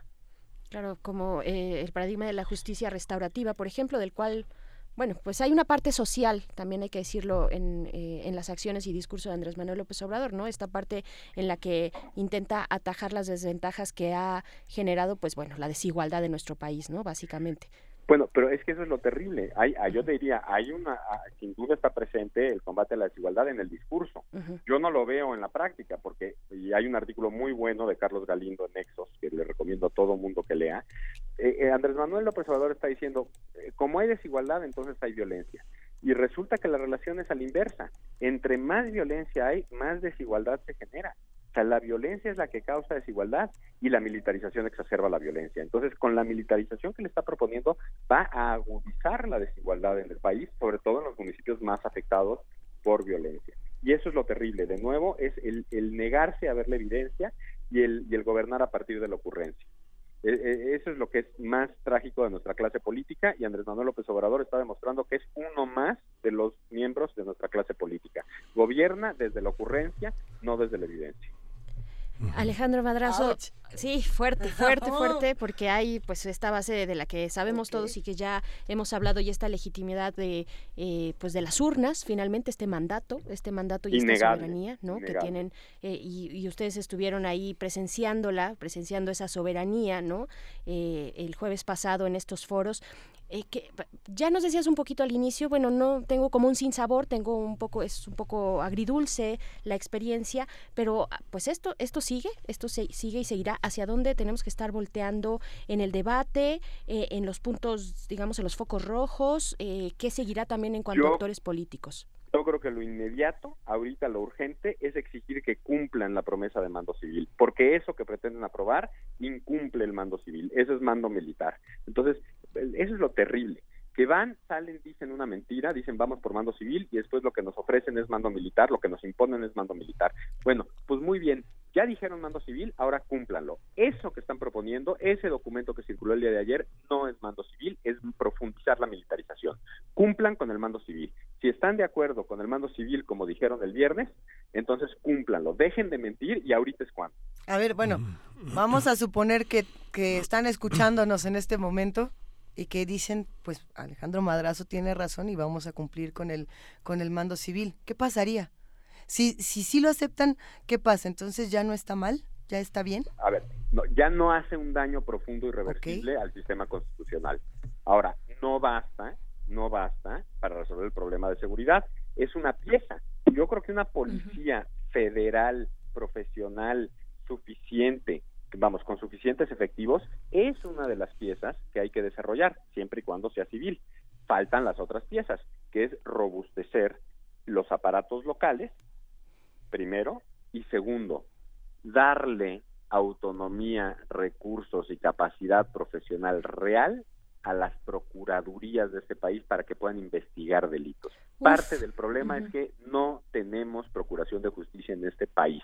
Por eso la impunidad y la impunidad sí se relaciona con la violencia. Entonces, faltan las entonces si hacen el mando civil, entonces sería un buen primer paso, un buen primer paso que sí contribuye siempre y cuando sea civil y no militar. Pero faltan otros dos, que es robustecer lo local y reformar la procuración. Y que en ese aspecto, digamos, en esa en esa parte de la intervención del, del, del, del mando militar, eh, estén obligados a rendir cuentas como si fueran una policía, este, como si fueran una policía federal. No, no, con el fuero militar, porque si, si están en otras tareas que no están en el origen de, de sus tareas como Fuerzas Armadas, tendrían que rendir cuentas de otra manera, ¿no? Bueno, es que esa fue la otra mentira del viernes. Dijeron que iban a robustecer los mecanismos de vigilancia de legislativos a la Guardia Nacional y puro atole con el dedo. O sea, lo único que viene en la propuesta ahorita es que el Ejecutivo le va a mandar un informe anual al Legislativo. O sea, el Legislativo, una vez más, como un agente completamente pasivo, que, que muy modosito recibe información, pero no se le dan facultades ni para requerir información, ni para ir a hacer visitas in situ, ni, para tener apoyo independiente para una evaluación seria. No, simplemente recibe un informe y pues ahí se archivará el informe y ahí seguramente dirán algo en alguna sesión. O sea, no se está dando dientes a la supervisión legislativa y no se está dando mando civil. Y ahí hay dos, dos incumplimientos de las promesas del viernes pasado. Incumplen lo que dicen y eso es lo más grave, porque entonces contribuyen a minar la confianza en las autoridades.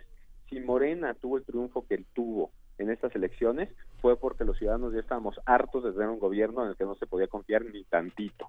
Muy bien, pues están pavimentando el camino para transitar exactamente por el mismo descrédito que transitó Enrique Peña Nieto o Felipe Calderón.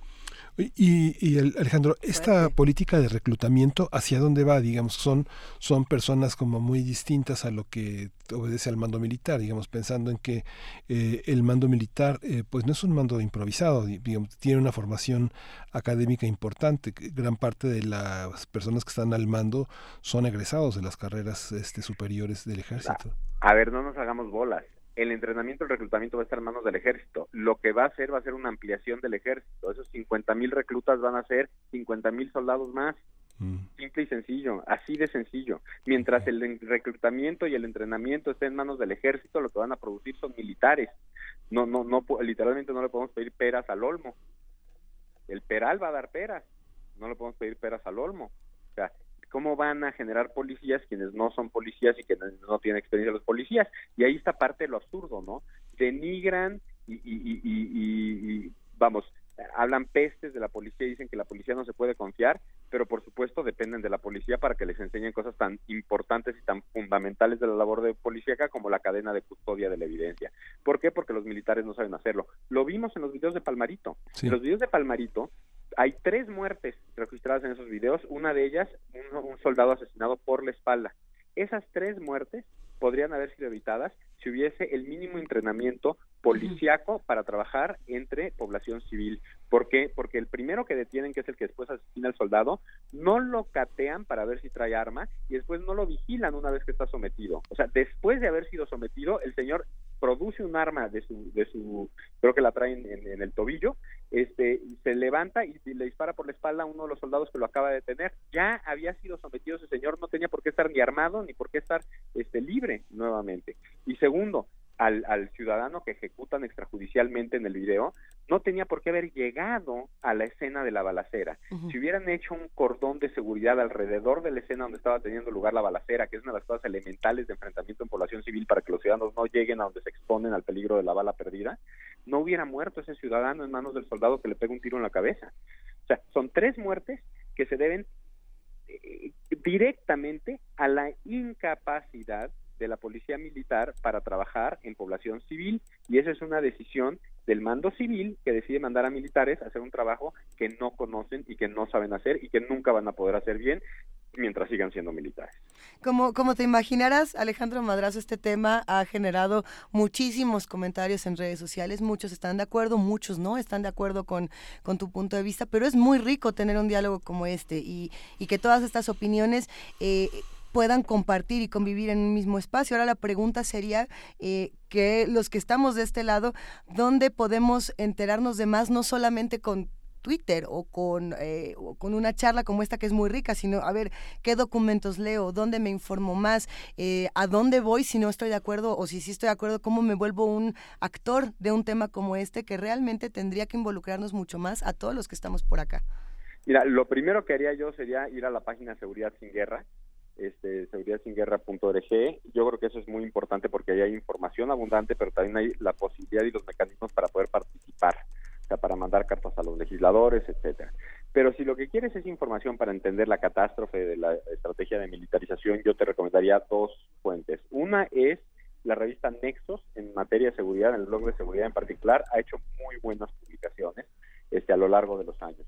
Otro importante son los estudios que salieron el año pasado del Instituto Belisario Domínguez, con el que pues, se discutía la Ley de Seguridad Interior.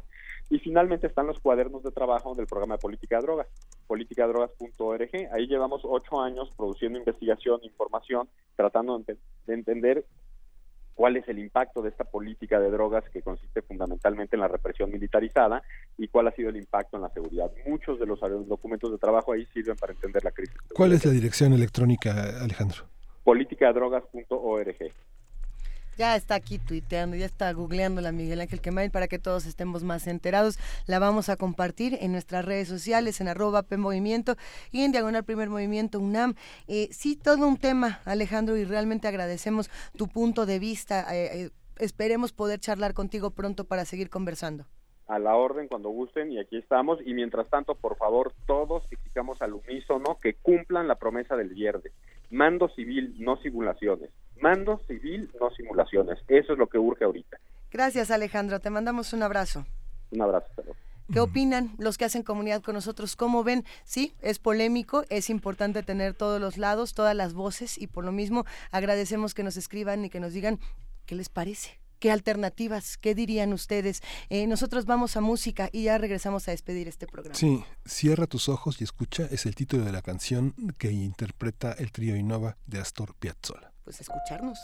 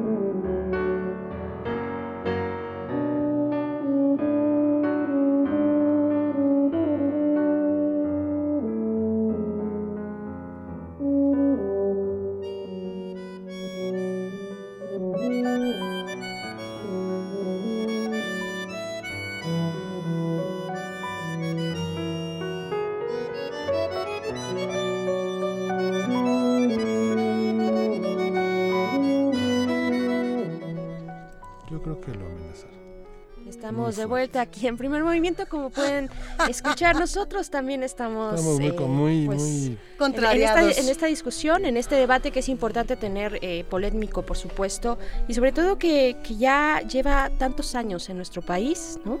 Tantos años y con tanto desgaste eh, que, bueno, llegó este gobierno y para muchos fue también una opción, ¿no? Una Sí. opción frente a ese desgaste que ya llevábamos arrastrando. Lo, lo que es cierto es que no, no podemos eh, dejar solo este cambio, ¿no? Tenemos que es, sumar fuerzas, ser interlocutores, ser críticos y tener confianza.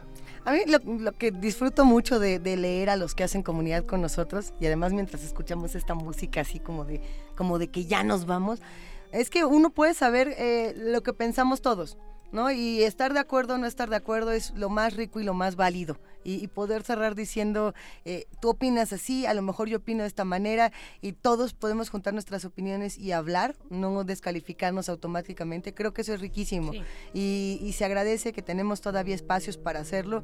Así que síganos escribiendo, sigamos haciendo comunidad, sigamos conversando de esto, esto no, por aquí. A lo mejor yo propongo esto, yo propongo esto otro. Pues sumemos voces, a sumar voces, querida Berenice Camacho. Gracias por acompañarnos el día de hoy. Mañana no nos escuchamos. Mañana yo no estoy por acá, pero sí estoy el viernes. Órale. Nos escuchamos el viernes. Miguel Ángel, mañana sí nos escuchamos. Sí, Lisa. Muchas gracias. Gracias. Gracias, equipo de primer movimiento. Esto fue Primer Movimiento. El mundo desde la universidad.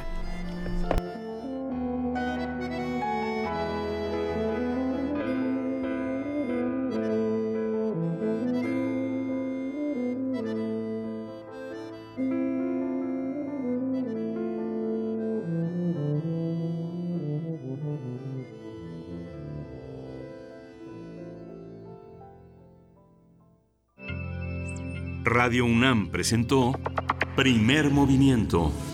El mundo desde la universidad.